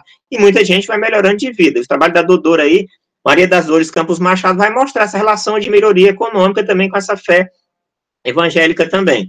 Então, é, esse desafio se coloca em que outros grupos, não percebendo esse crescimento que resulta no processo eleitoral de 2018, isso já vem de há muito, assim, certos intelectuais, certas mídias, certos segmentos da vida social, certa esquerda não percebeu e só se aproxima dessas pessoas em determinados espaços que faz é, que não faz sentido para quem está na base. E há uma desconfiança nesse sentido. Então, eu acho que é um mosaico muito complicado, André. Estou tentando fazer uma abordagem mais geral para mostrar. Esse ator aí está, ele é complexo, ele é diverso, ele é multifacetado. Ou a gente compreende mais e melhor, ou ele vai continuar nos nos, nos enxotando ou nos encabelando. E esse é um desafio da gente tentar entender mais e melhor. Mas eu paro por aqui por enquanto para que a gente possa seguir um pouco mais tentando aprofundar essas questões. Uau, Clemir, muito bom. Olha, é, eu te ouvi com muito gosto, porque não só pela, pela desenvoltura da sua apresentação, eu acho que o nosso público deve estar assim é, muito encantado, né? Porque eu também estava com uma saudade, Clemir, de você, que você não imagina. Muito bom te ouvir. Eu vou passar para Lício e Andrés fazerem sua rodada de perguntas, mas tem aqui também, eu vou encaminhar junto com as perguntas do e do Andrés. Aí, Clemir, se você precisar, anota alguma coisa, e aí qualquer coisa a gente retoma se você é, se for muita coisa. Né? Mas tem aqui ó, Elianildo, que está acompanhando a gente, segundo ele, lá de Brasília, manda aqui um grande professor Clemir, a Geisa também diz que já te conhecia, uh, e o Elianildo pergunta o seguinte: considerando o avanço das empresas religiosas, ele bota entre aspas, com suas presenças políticas e associações diversas, vê possibilidades de arrefecimento deste poder? Deste poder é o que, o que ele coloca que o Eli, Elionildo, Elianildo, desculpa. É, então tem essa questão e eu abro para Andrés e Lício fazerem sua rodada para a gente poder voltar e poder ouvir é, um bocado mais do Clemir, que é muito bom escutar. Vai lá, Andrés, depois Lício. Lício, você quer primeiro como você quiser? Vai, vai, Andrés, segue. Tá, é, Clemir, um prazer é, aprender com você, te escutar. É, na, na, verdade, eu vou tentar. Você falou uma coisa de pensar a sobriedade, isso é muito importante, não? Ou seja, isso que talvez está tão visível, mas muitas vezes não se reflete, se faz uma reflexão em, com conteúdo. Eu acho que a grande maioria das classes médias tem uma ignorância terrível e um preconceito terrível com a questão evangélica, com a questão que se acha de que não tem uma tradição como, como católico, sei lá, este, mais que todos falam que na verdade a pobreza, os evangélicos, todo, todo o voto compra rápido, e na verdade, como você fala, eh, existe um trabalho de base muito importante das diferentes linhas de, das religiões, existe um compromisso que é de longa data, e existe se transformou no Brasil e em muitos países um espaço de socialização de, de ser pessoa e dignidade muito importante e que eu acho que a última eleição, as últimas eleições demonstram a importância que tem no Brasil a questão religiosa, não? Que, que o Brasil é um dos países com maior este, proporção, proporção não? De, de, de nível de, de ter uma religião, de, de, declararse com alguma religião, a diferença se se pensa de Uruguai, que tem o 44% tem, por exemplo, uma religião. Então, eh, eu gostaria saber o que você pensa deste processo atual, não? de ter tantas lideranças eh, evangélicas de diferentes linhas, este, do lado do poder de forma tão visível. ¿no? Este, de una forma quase depredatoria do poder. Eh, posso falar de, Edir Macedo, posso falar Mala Máfia, posso falar vários, mas este, esse, essa posição de ter alcançado o poder em muitas instituições políticas e a visibilidade que significa isso para você e para, para aprender também em isto que eh, quando, quando Muchas pesquisadoras de antropología tentan saber o que se trata el bolsonarismo, todo fica muy desconocido cuando comienza a cuestión religiosa. son pocas personas que saben abrir esa caja de Pandora, esa caja desconocida que para muchos pesquisadores es a cuestión religiosa en Brasil. ¿eh? Mas eu gostei muitíssimo de sua apresentação e continuo aprendendo. Bem, Clemir, muito prazer e muito obrigado por sua pela sua fala, né, pela sua conversa, né, aqui pelo, pelos elementos que você traz. Realmente é, é muito importante fazer esse resgate aí que você você fez, né, sobre a história, né, de como que chega, né, qual o papel do, do, dos evangélicos, né, porque até mesmo eles são chamados, né, de evangélicos e, e, e eu acho que tem um aspecto que você falou naquela quando você fala da, das, do, do princípio do pentecostalismo no Brasil, que é deles não não não se envolverem com a política, né? E até porque muitos eram estrangeiros, tal, então tinha essa coisa, você tinha que ter um, seus valores, né? Seus seus serem pessoas, né, de bem, pessoas, né, que, que tinham cuidavam da família, né, cuidavam da trabalhavam, tal, quer dizer, tinha isso como valor, mas isso não era visto como uma como parte da não era participação política, né?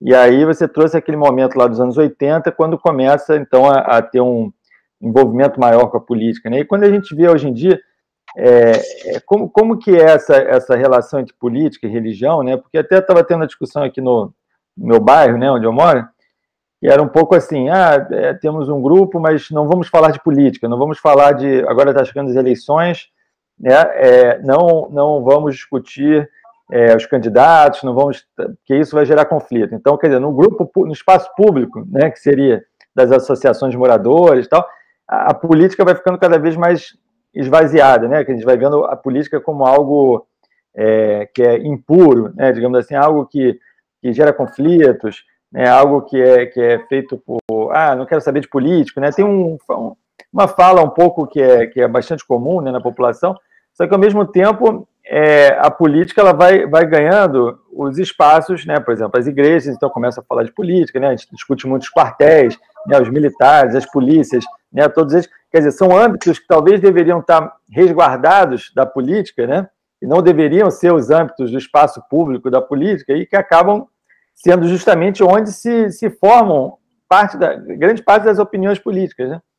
É, não sei, pelo menos na, na visão que, que, eu tenho, né? De que maneira, de que maneira essa, essa relação entre, entre política e religião ela está se dando hoje no Brasil, né? É, e que de, aparece para a gente, como o Andrés falou, né? Com uma uma caixa preta, porque quem não compartilha muito do, né, como é o meu caso, né, não, não vivo muito o mundo da, da religião, assim, né? Então as coisas chegam muito de fora, né, para mim, né? E, e, e, eu acho que esse elemento que você traz nos ajuda a compreender com uma visão que, que tem uma maior proximidade com o mundo da religião, né? É, então essa é a pergunta que eu, que eu faço, né? Como que como que está aí a política e religião no Brasil. Aí. Valeu, Lício.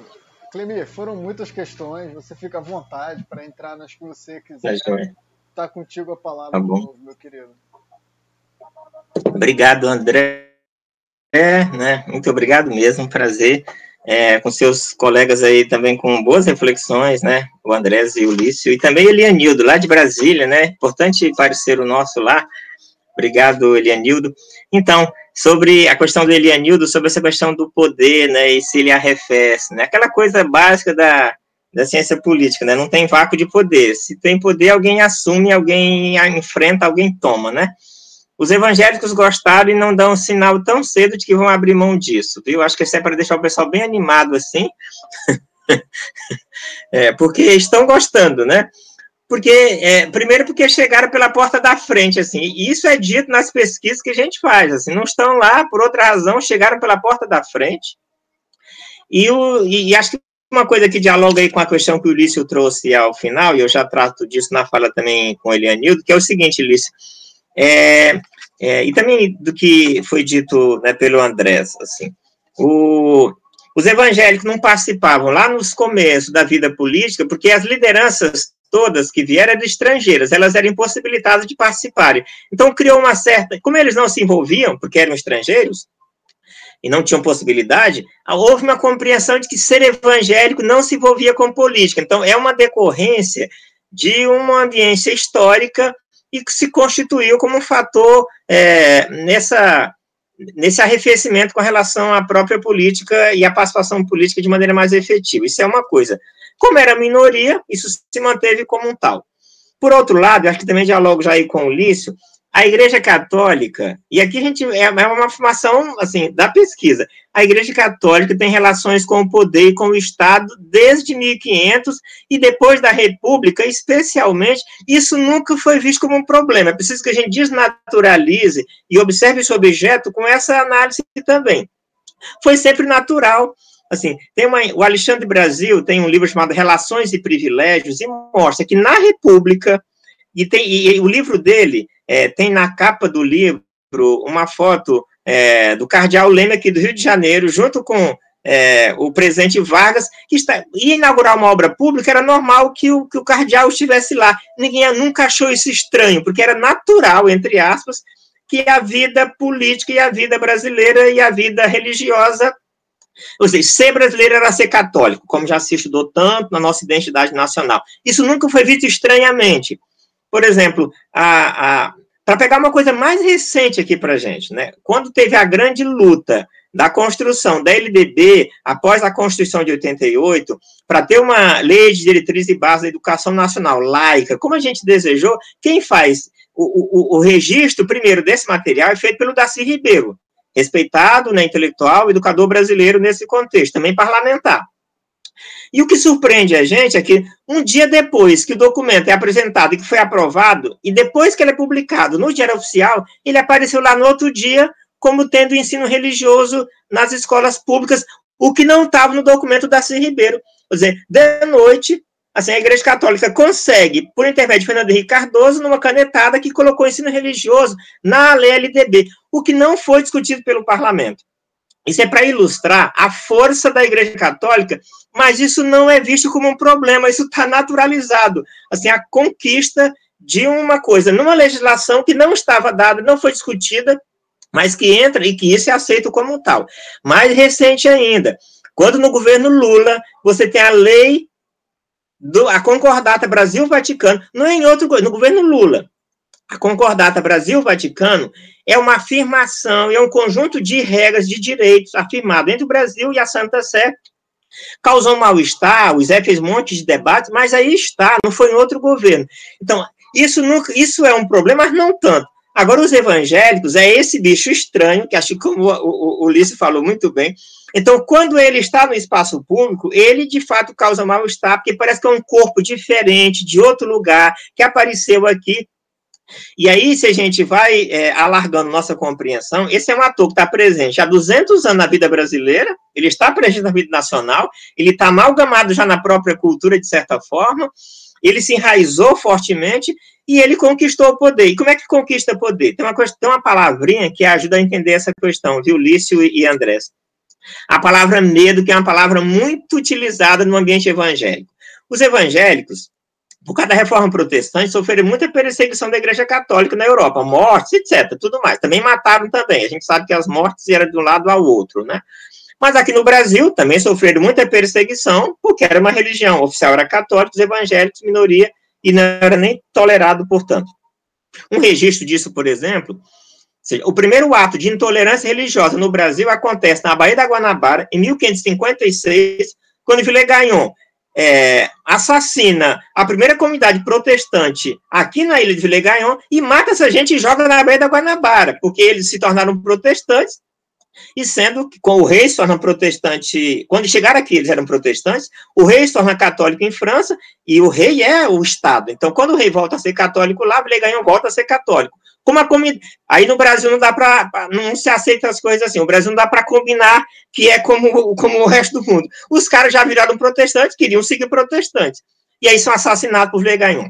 Bem, isso tem no, no essa formação protestante brasileira, essa ideia da perseguição, de que tem alguém contra mim. E aí eu dou um salto para a Constituinte 86. Havia uma compreensão de que a Igreja Católica poderia voltar a ser religião oficial e que os evangélicos perderam a liberdade religiosa. Isso atravessa a história do protestantismo todo o tempo. Então, a eleição de parlamentares para a Assembleia Constituinte não é por outra razão, é motivada pelo medo. Vocês podem perder a liberdade religiosa. Em função disso, elejam parlamentares. Esse é o discurso. Que há outros interesses políticos, econômicos, de poder, isso tudo vale.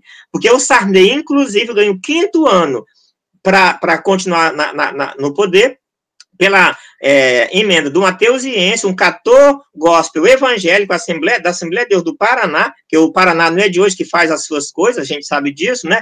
Então, no Paraná, o Mateusiense, o cantor evangélico, faz a, a, a, a e aprova, e tem o quinto ano para o governo Sarney. No meio disso, você ganha muita rádio, canal de TV, isso, os evangélicos chegaram e chegaram com vontade. Daquela história primeira de que não passavam de política, chegaram agora com muita vontade, mobilizada por esse medo também, mas outros interesses não confessos.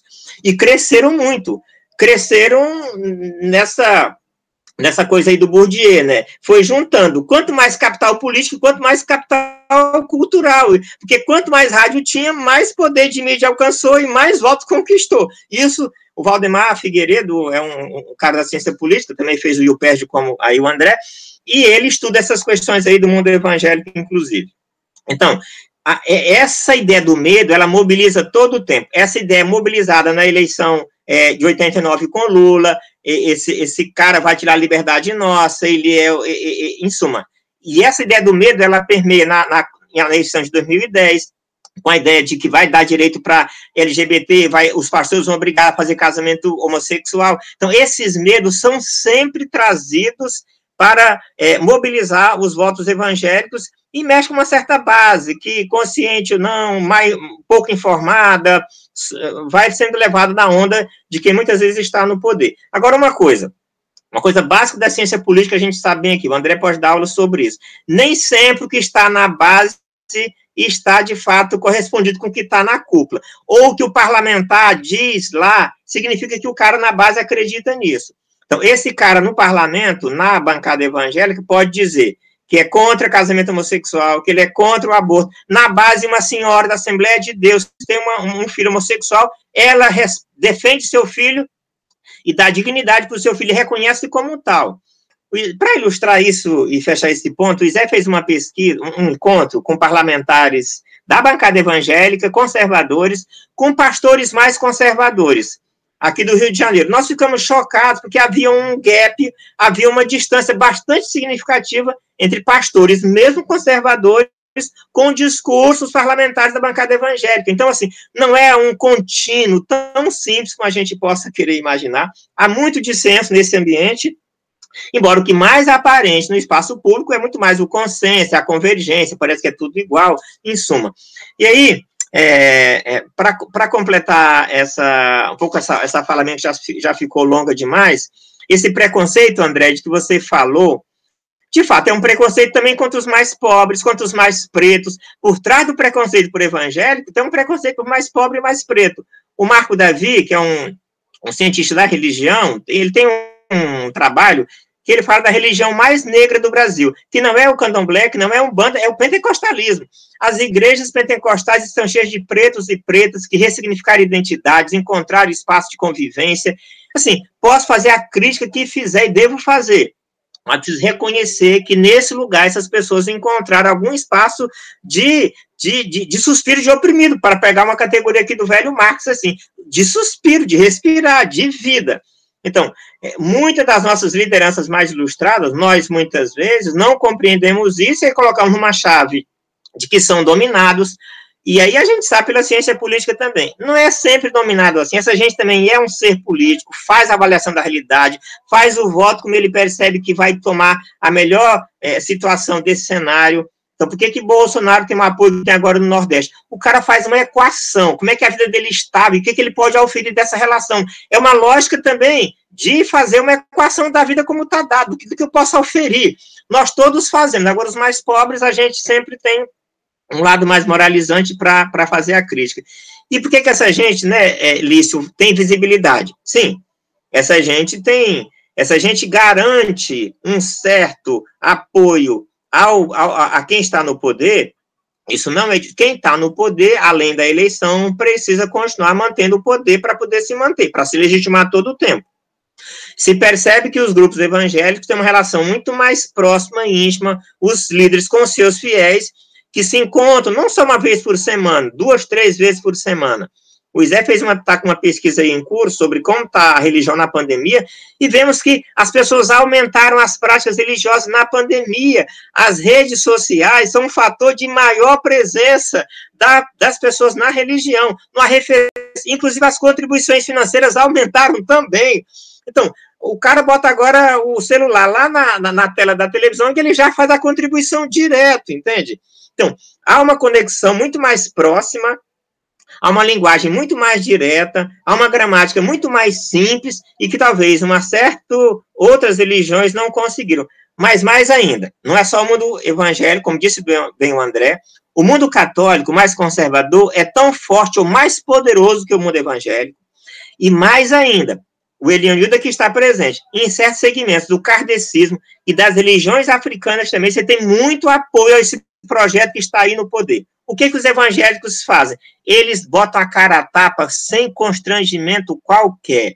Eles gostam de estar nos holofotes, e eles, inclusive, dizem de poder que às vezes nem tem. O que o parlamentar diz, o que o líder da igreja diz, o que o grande pastor aí pentecostal que está na mídia diz, não tem todo esse poder. Estudos antropológicos vão mostrar de que mesmo na igreja do, do pastor, que não vou mencionar o nome mais conhecido, você tem fissuras muito grandes na sua própria igreja local, ali na Penha.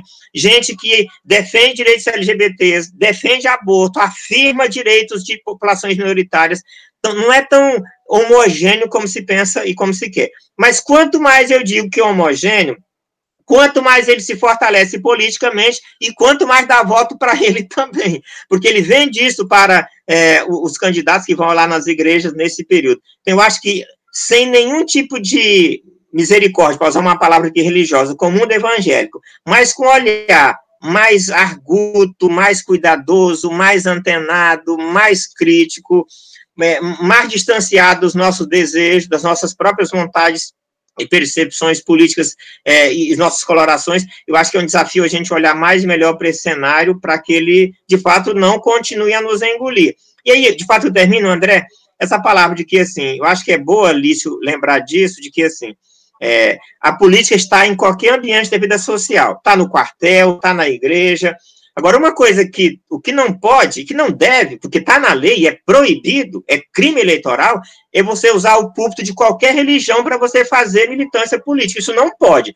Agora, os crentes discutirem, ou no terreiro, ou na igreja católica, direito, dignidade, democracia, assim, isso é isso é mais do que necessário, porque isso é um espaço de representação da vida social também. Agora, a liderança religiosa, por força da própria lei, e a lei, porque é uma razoabilidade humana, ela não pode usar da investidura do seu cargo e daquela representação política, como diz lá o Weber, dessa, desse, desse carisma que ele possui para usar o púlpito e inibir fiéis e constranger, inclusive. Isso é crime. Agora, o debate, o conflito, isso é necessário e a gente ou faz isso com os nossos também, ou a gente vai terminar perdendo essa parada. Muito bom, Clemir, que prazer te ouvir. É, Clemir, se você tiver tempo até as quatro, eu tenho tem mais uma rodadinha aqui, pode ser? Sim, ok, André. Eu espero ser mais sucinto, eu estou sendo muito não, prolixo, né? É isso, não, não precisa correr, não.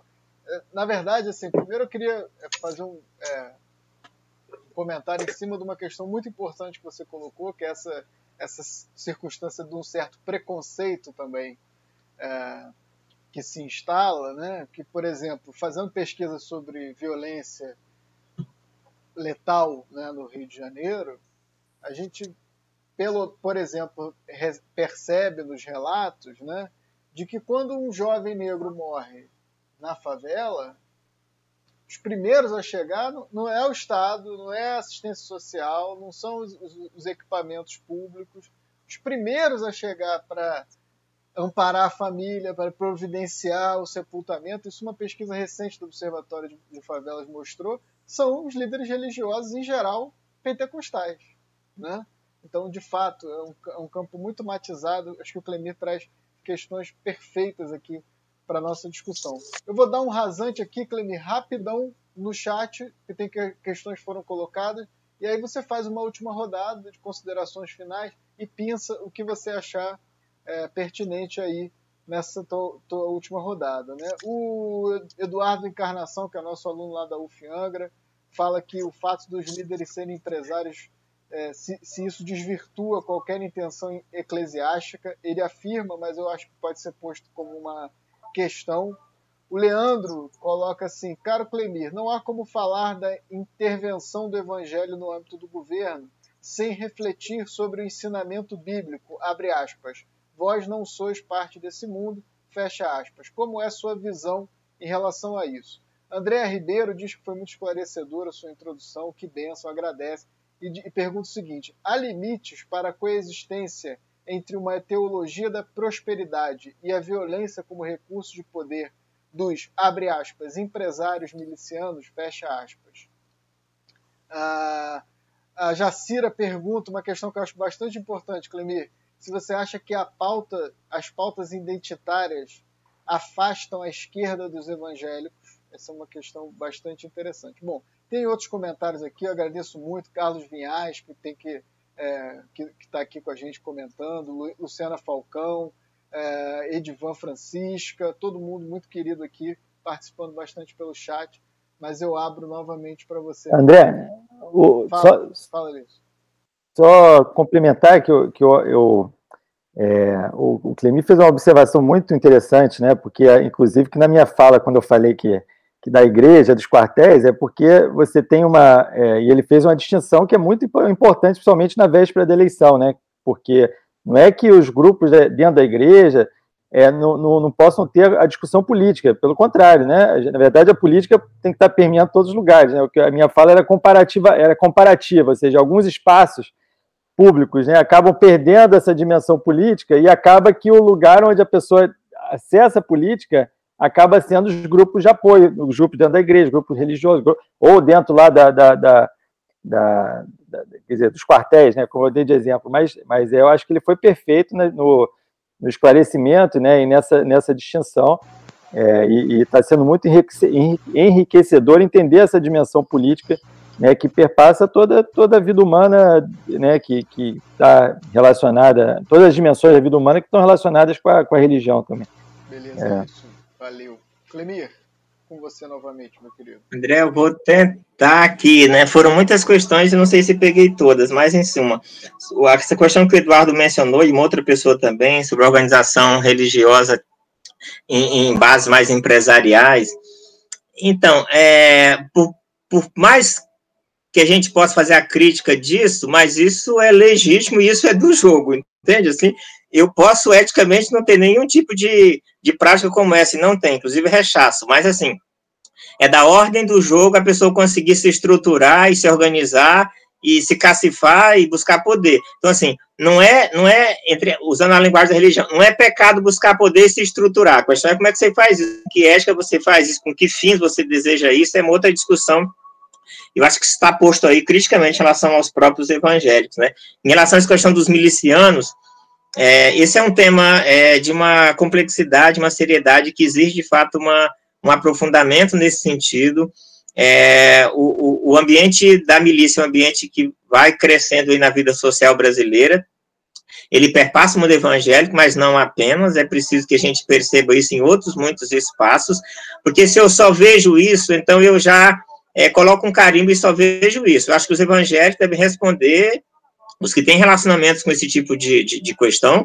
O trabalho da Cristina Vital sobre, inclusive, é, evangélicos nas favelas e tráfico, né, traficantes evangélicos, como se tem dito. Então, isso tudo deve ser colocado em profunda análise crítica da pertinência, da coerência, da possibilidade disso, né, porque parece que ultrapassa qualquer dimensão nesse sentido.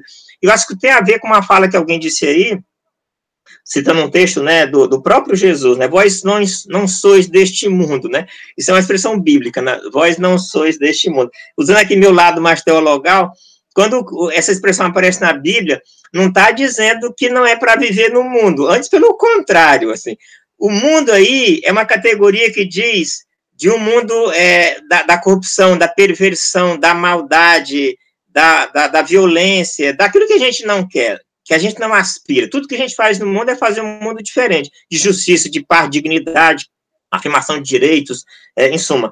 Então, quando diz, vós não sois deste mundo, você mas na própria oração de Jesus, ele diz: Olha, venha o reino para este mundo. E o, e o, reino de Deus para este mundo não é de autoritarismo, não é o reino evangélico, pelo, pelo amor de Deus, assim. É o reino da justiça, da paz, de dignidade para todos e todas, porque Jesus não tem nem religião.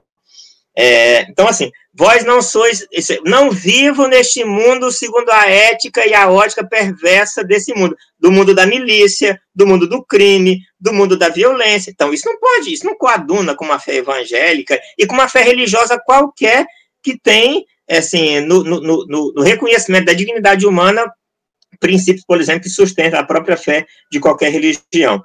Então, esses empresários é, surfam nessa onda. E muitos deles nem religiosos são, né? Aqui no Rio, o famoso empresário de rádio, que nunca ia à igreja, mas tinha uma certa gramática religiosa, é, mas que não era religioso é, para valer.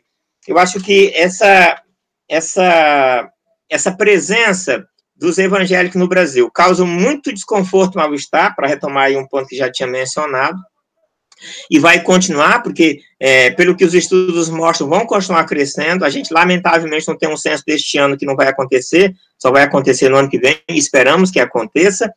O que a gente tem da tendência, e o Isé acompanha isso, é que você vai continuar tendo um crescimento muito vertiginoso deste campo, por mais que tenha criticado, batido, exposto, mostrado as contradições, isso é um objeto de pesquisa para a gente. O que é isso que continua sendo alvo de tanta crítica, que tem se desgastado tanto e continua sendo um fator é, que entre isso, aquilo e aquilo outro, ainda de muita de muito interesse e de muita motivação para muitas pessoas. Então, isso é que exige a pesquisa que a gente deve fazer. O que está por detrás? O que é isso? Porque ensina essas pessoas, na, na base, não são cretinas, não é isso. As pessoas, na média, não são isso, a gente sabe disso. Então, o que que tipo de gramática é aventada para tratar essas pessoas? Por que, que o bolsonarismo cresceu como cresceu? É preciso entender isso para além do mundo evangélico, porque ele está para muito além, embora nos evangélicos tenha alcançado um patamar bastante marcado. E para completar essa rodada, assim, André, que acho que foi muito sucinto até, é, é preciso ver outros mundos evangélicos, e isso não é dizer, para afirmar, teve um debate semana passada, a Magali Cunha chamou atenção para isso também, só para dizer, ah, os evangelhos são diversos. É óbvio que são diversos, uma vida humana é diversa. Mas é perceber também que desse ambiente evangélico, estranho como muita gente pode achar, você tem encontrado importantes espaços de formação política e social que a gente podia dizer da melhor qualidade para a vida brasileira. Então, quando no ano, ano atrasado, o Isé participou como amigo escuro lá na corte, na discussão é, sobre o aborto, é uma pastora evangélica, Luz Marina Garcia, que talvez fez a peça mais interessante daquele dia como lá, a partir da teologia que ela faz, a partir da reflexão teológica, é a palavra da Luz Marina. Também do direito, mas é fundamentalmente uma palavra teológica. Quando você tem no Brasil uma associação, assim, de mulheres evangélicas, assim, na, na, na, pela legalização do aborto, isso é do mundo evangélico. Mais ainda, quando você tem no mundo evangélico igrejas totalmente inclusivas, inclusive com reconhecimento hierárquico de pessoas que são ordenadas pastoras e pastores e bispos de de, de, de, de outra dimensão é, da, da, sexualidade humana, LGBT, de qualquer uma dessas letras aí. Então, as igrejas evangélicas é que têm o acolhimento da diversidade, como nenhuma igreja católica tem nesse sentido, como afirmação do discurso e da prática também. Então, segundo evangélico, essa coisa, por um lado, bastante estranha, é nele também que esse germe da diversidade, da pluralidade, inclusive da democracia, você vai encontrar também. Então, afirmação de negritude, afirmação de direitos sexuais e reprodutivos, afirmação de LGBTs, afirmação da questão dos mais empobrecidos, afirmação da questão é, de, de, de, de, refugiados, de acolhimento, de reconhecimento. Então, assim, o mundo evangélico, ele é muito mais plural do que possa imaginar. Então, hoje você tem, na grande mídia, certas lideranças que vieram do mundo evangélico pentecostal, Posso citar aqui um nome, que é o Ronilson Pacheco, posso citar a Camila Mantovani. Nomes do mundo evangélico que passaram, que são evangélicos, do mundo pentecostal, que vêm da periferia e que a sua formação se dá na igreja e que estão hoje com a circulação pública a partir da igreja também. Então, nesse espaço, você também tem é, muita coisa para você olhar, e não só é, marcar o olhar por um certo viés que deve ser olhado, pesquisado, estudado, criticado, denunciado mas olhar outro lado também e perceber a pluralidade desse ambiente e perceber que conexões a gente pode fazer, é, e que aproximações a gente pode fazer, e que aprendizados a gente pode ter mutuamente com esses outros espaços, às vezes muito estranhos para certos segmentos da esquerda onde a gente convive também. Acho que isso é um desafio para todos nós. Assim. Maravilha, Clemir. Olha, estamos aqui todos muito. Eu sabia que ia ser uma tarde muito feliz para mim, que ia poder rever, reencontrar você, que é um grande amigo para mim, uma pessoa com, como eu já falei, que eu tenho muito carinho e tem tanto a dizer, né, Clemir? Esse debate vai retornar ao Tempo Nublado. Uh, a gente, inclusive, essa semana conversou sobre convidar a Luz Marina. Isso está no nosso radar. Acho que a gente tem que chamar a Cris Vital também, que é outra grande amiga, companheira, que faz esse estudo imprescindível né, sobre essa interface entre o pentecostalismo e o tráfico e o crime, é, o controle territorial armado no Rio de Janeiro. Uma coisa que a galera tá dormindo no ponto, né, Clemir? O pessoal não, vai, não tá vendo, não tá estudando essas coisas. Meu querido, eu agradeço imensamente a sua participação. Acho que todo mundo está com um gostinho aqui de quero mais. Aprendemos muito.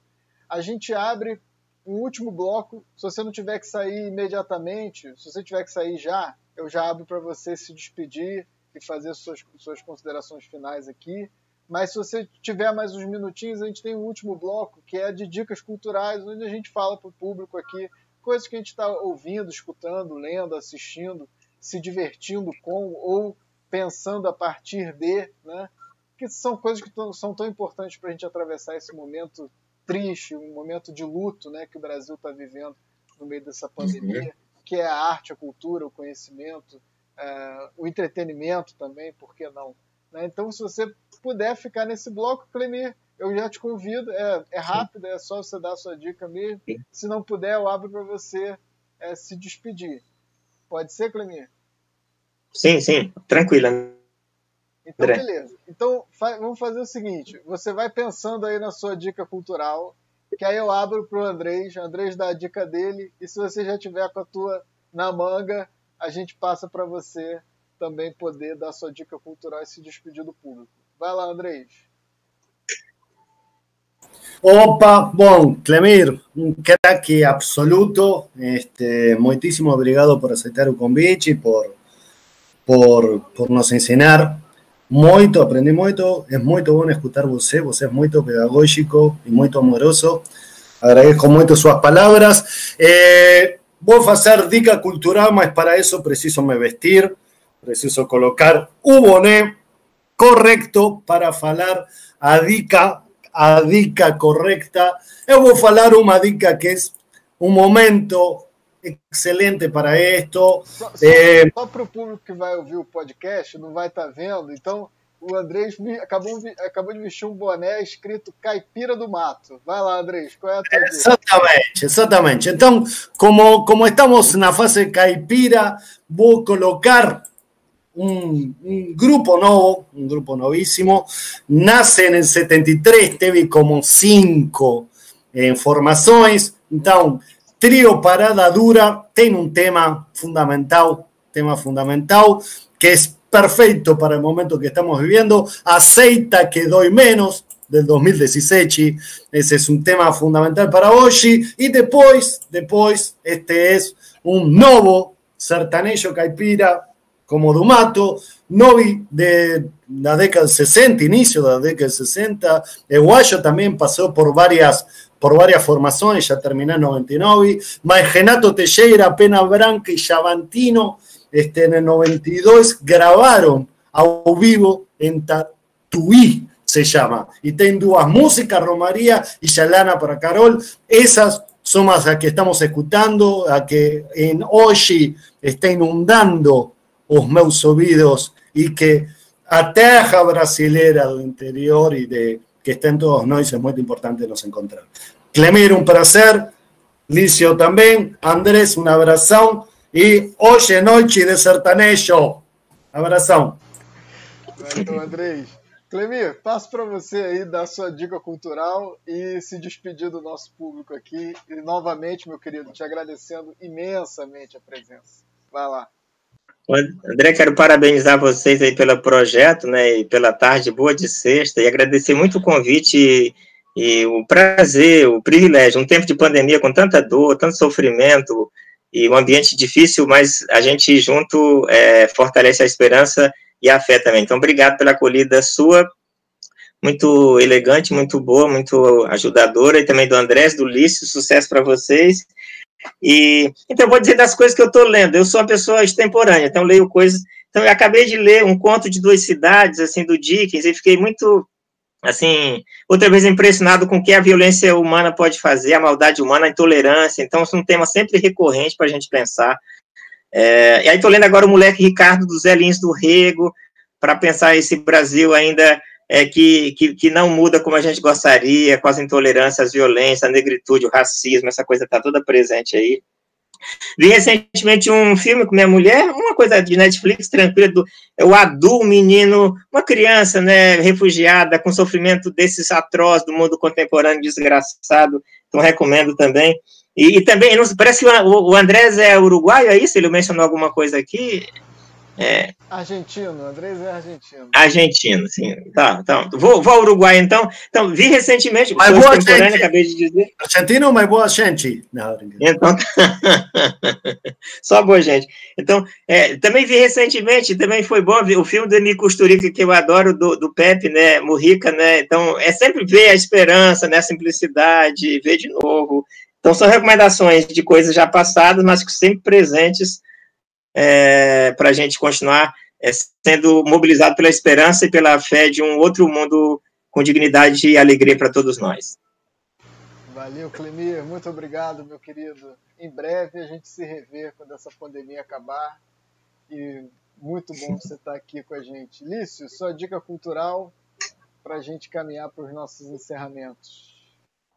Em primeiro lugar, agradecer o Clemir aí, foi uma, uma aula, uma tarde assim, muito prazerosa, muitos, muitos conhecimentos, muitas coisas né, que, que vão reverberar aí na, na, no pensamento aí por um bom tempo e um dia ter o prazer de, de, de retornar essa conversa com você e, e, é isso aí.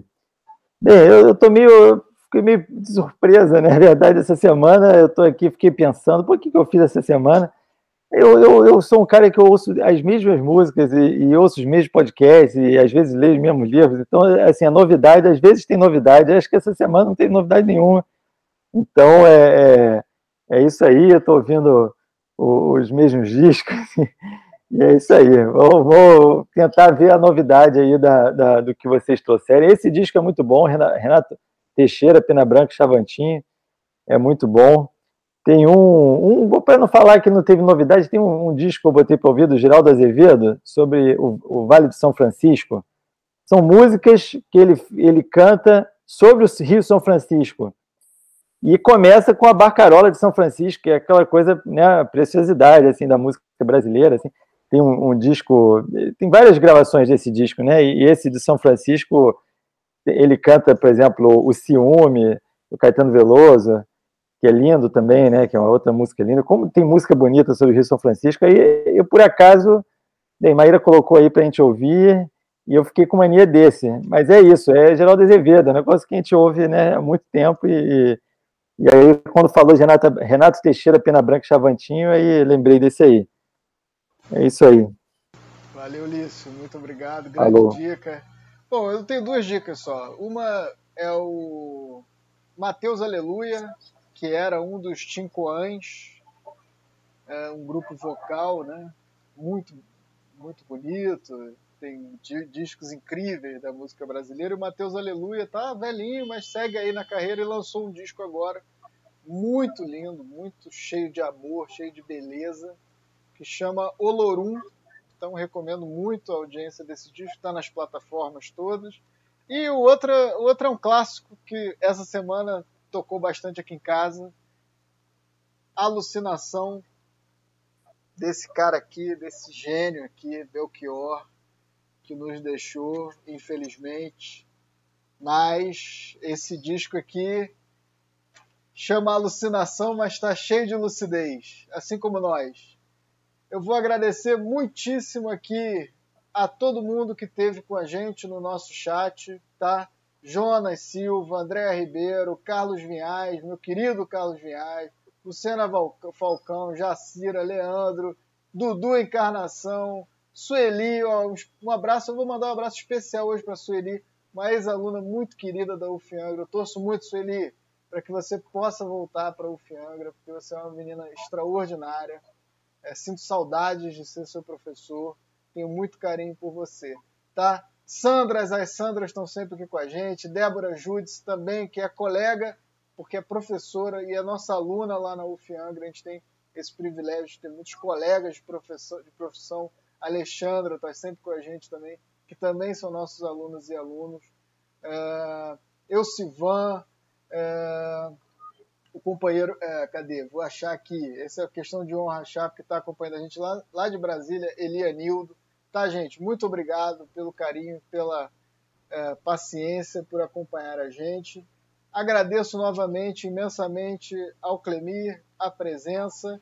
E a gente está no Spotify, já já o episódio sobe e a gente também vai colocar no nosso canal a entrevista com o Clemir em separado do episódio completo lá na nossa playlist. Pessoal, muito obrigado a todas e todos. Muito obrigado especialmente ao Clemir. Semana que vem a convidada da, da, pra, da semana para a entrevista vai ser a Cecília Oliveira. Não percam, a Cecília Oliveira é uma das jornalistas mais importantes, eu acho, da atualidade. Jornalista do The Intercept Brasil, tem feito matérias muito interessantes e topou conversar aqui com a gente. Vai conversar um pouco sobre é, o papel da mídia e da imprensa no nosso processo democrático. Não percam o programa da semana que vem. Clemir, Lício, Andrés, todo mundo, muito obrigado pelo episódio de hoje, pela tarde de hoje.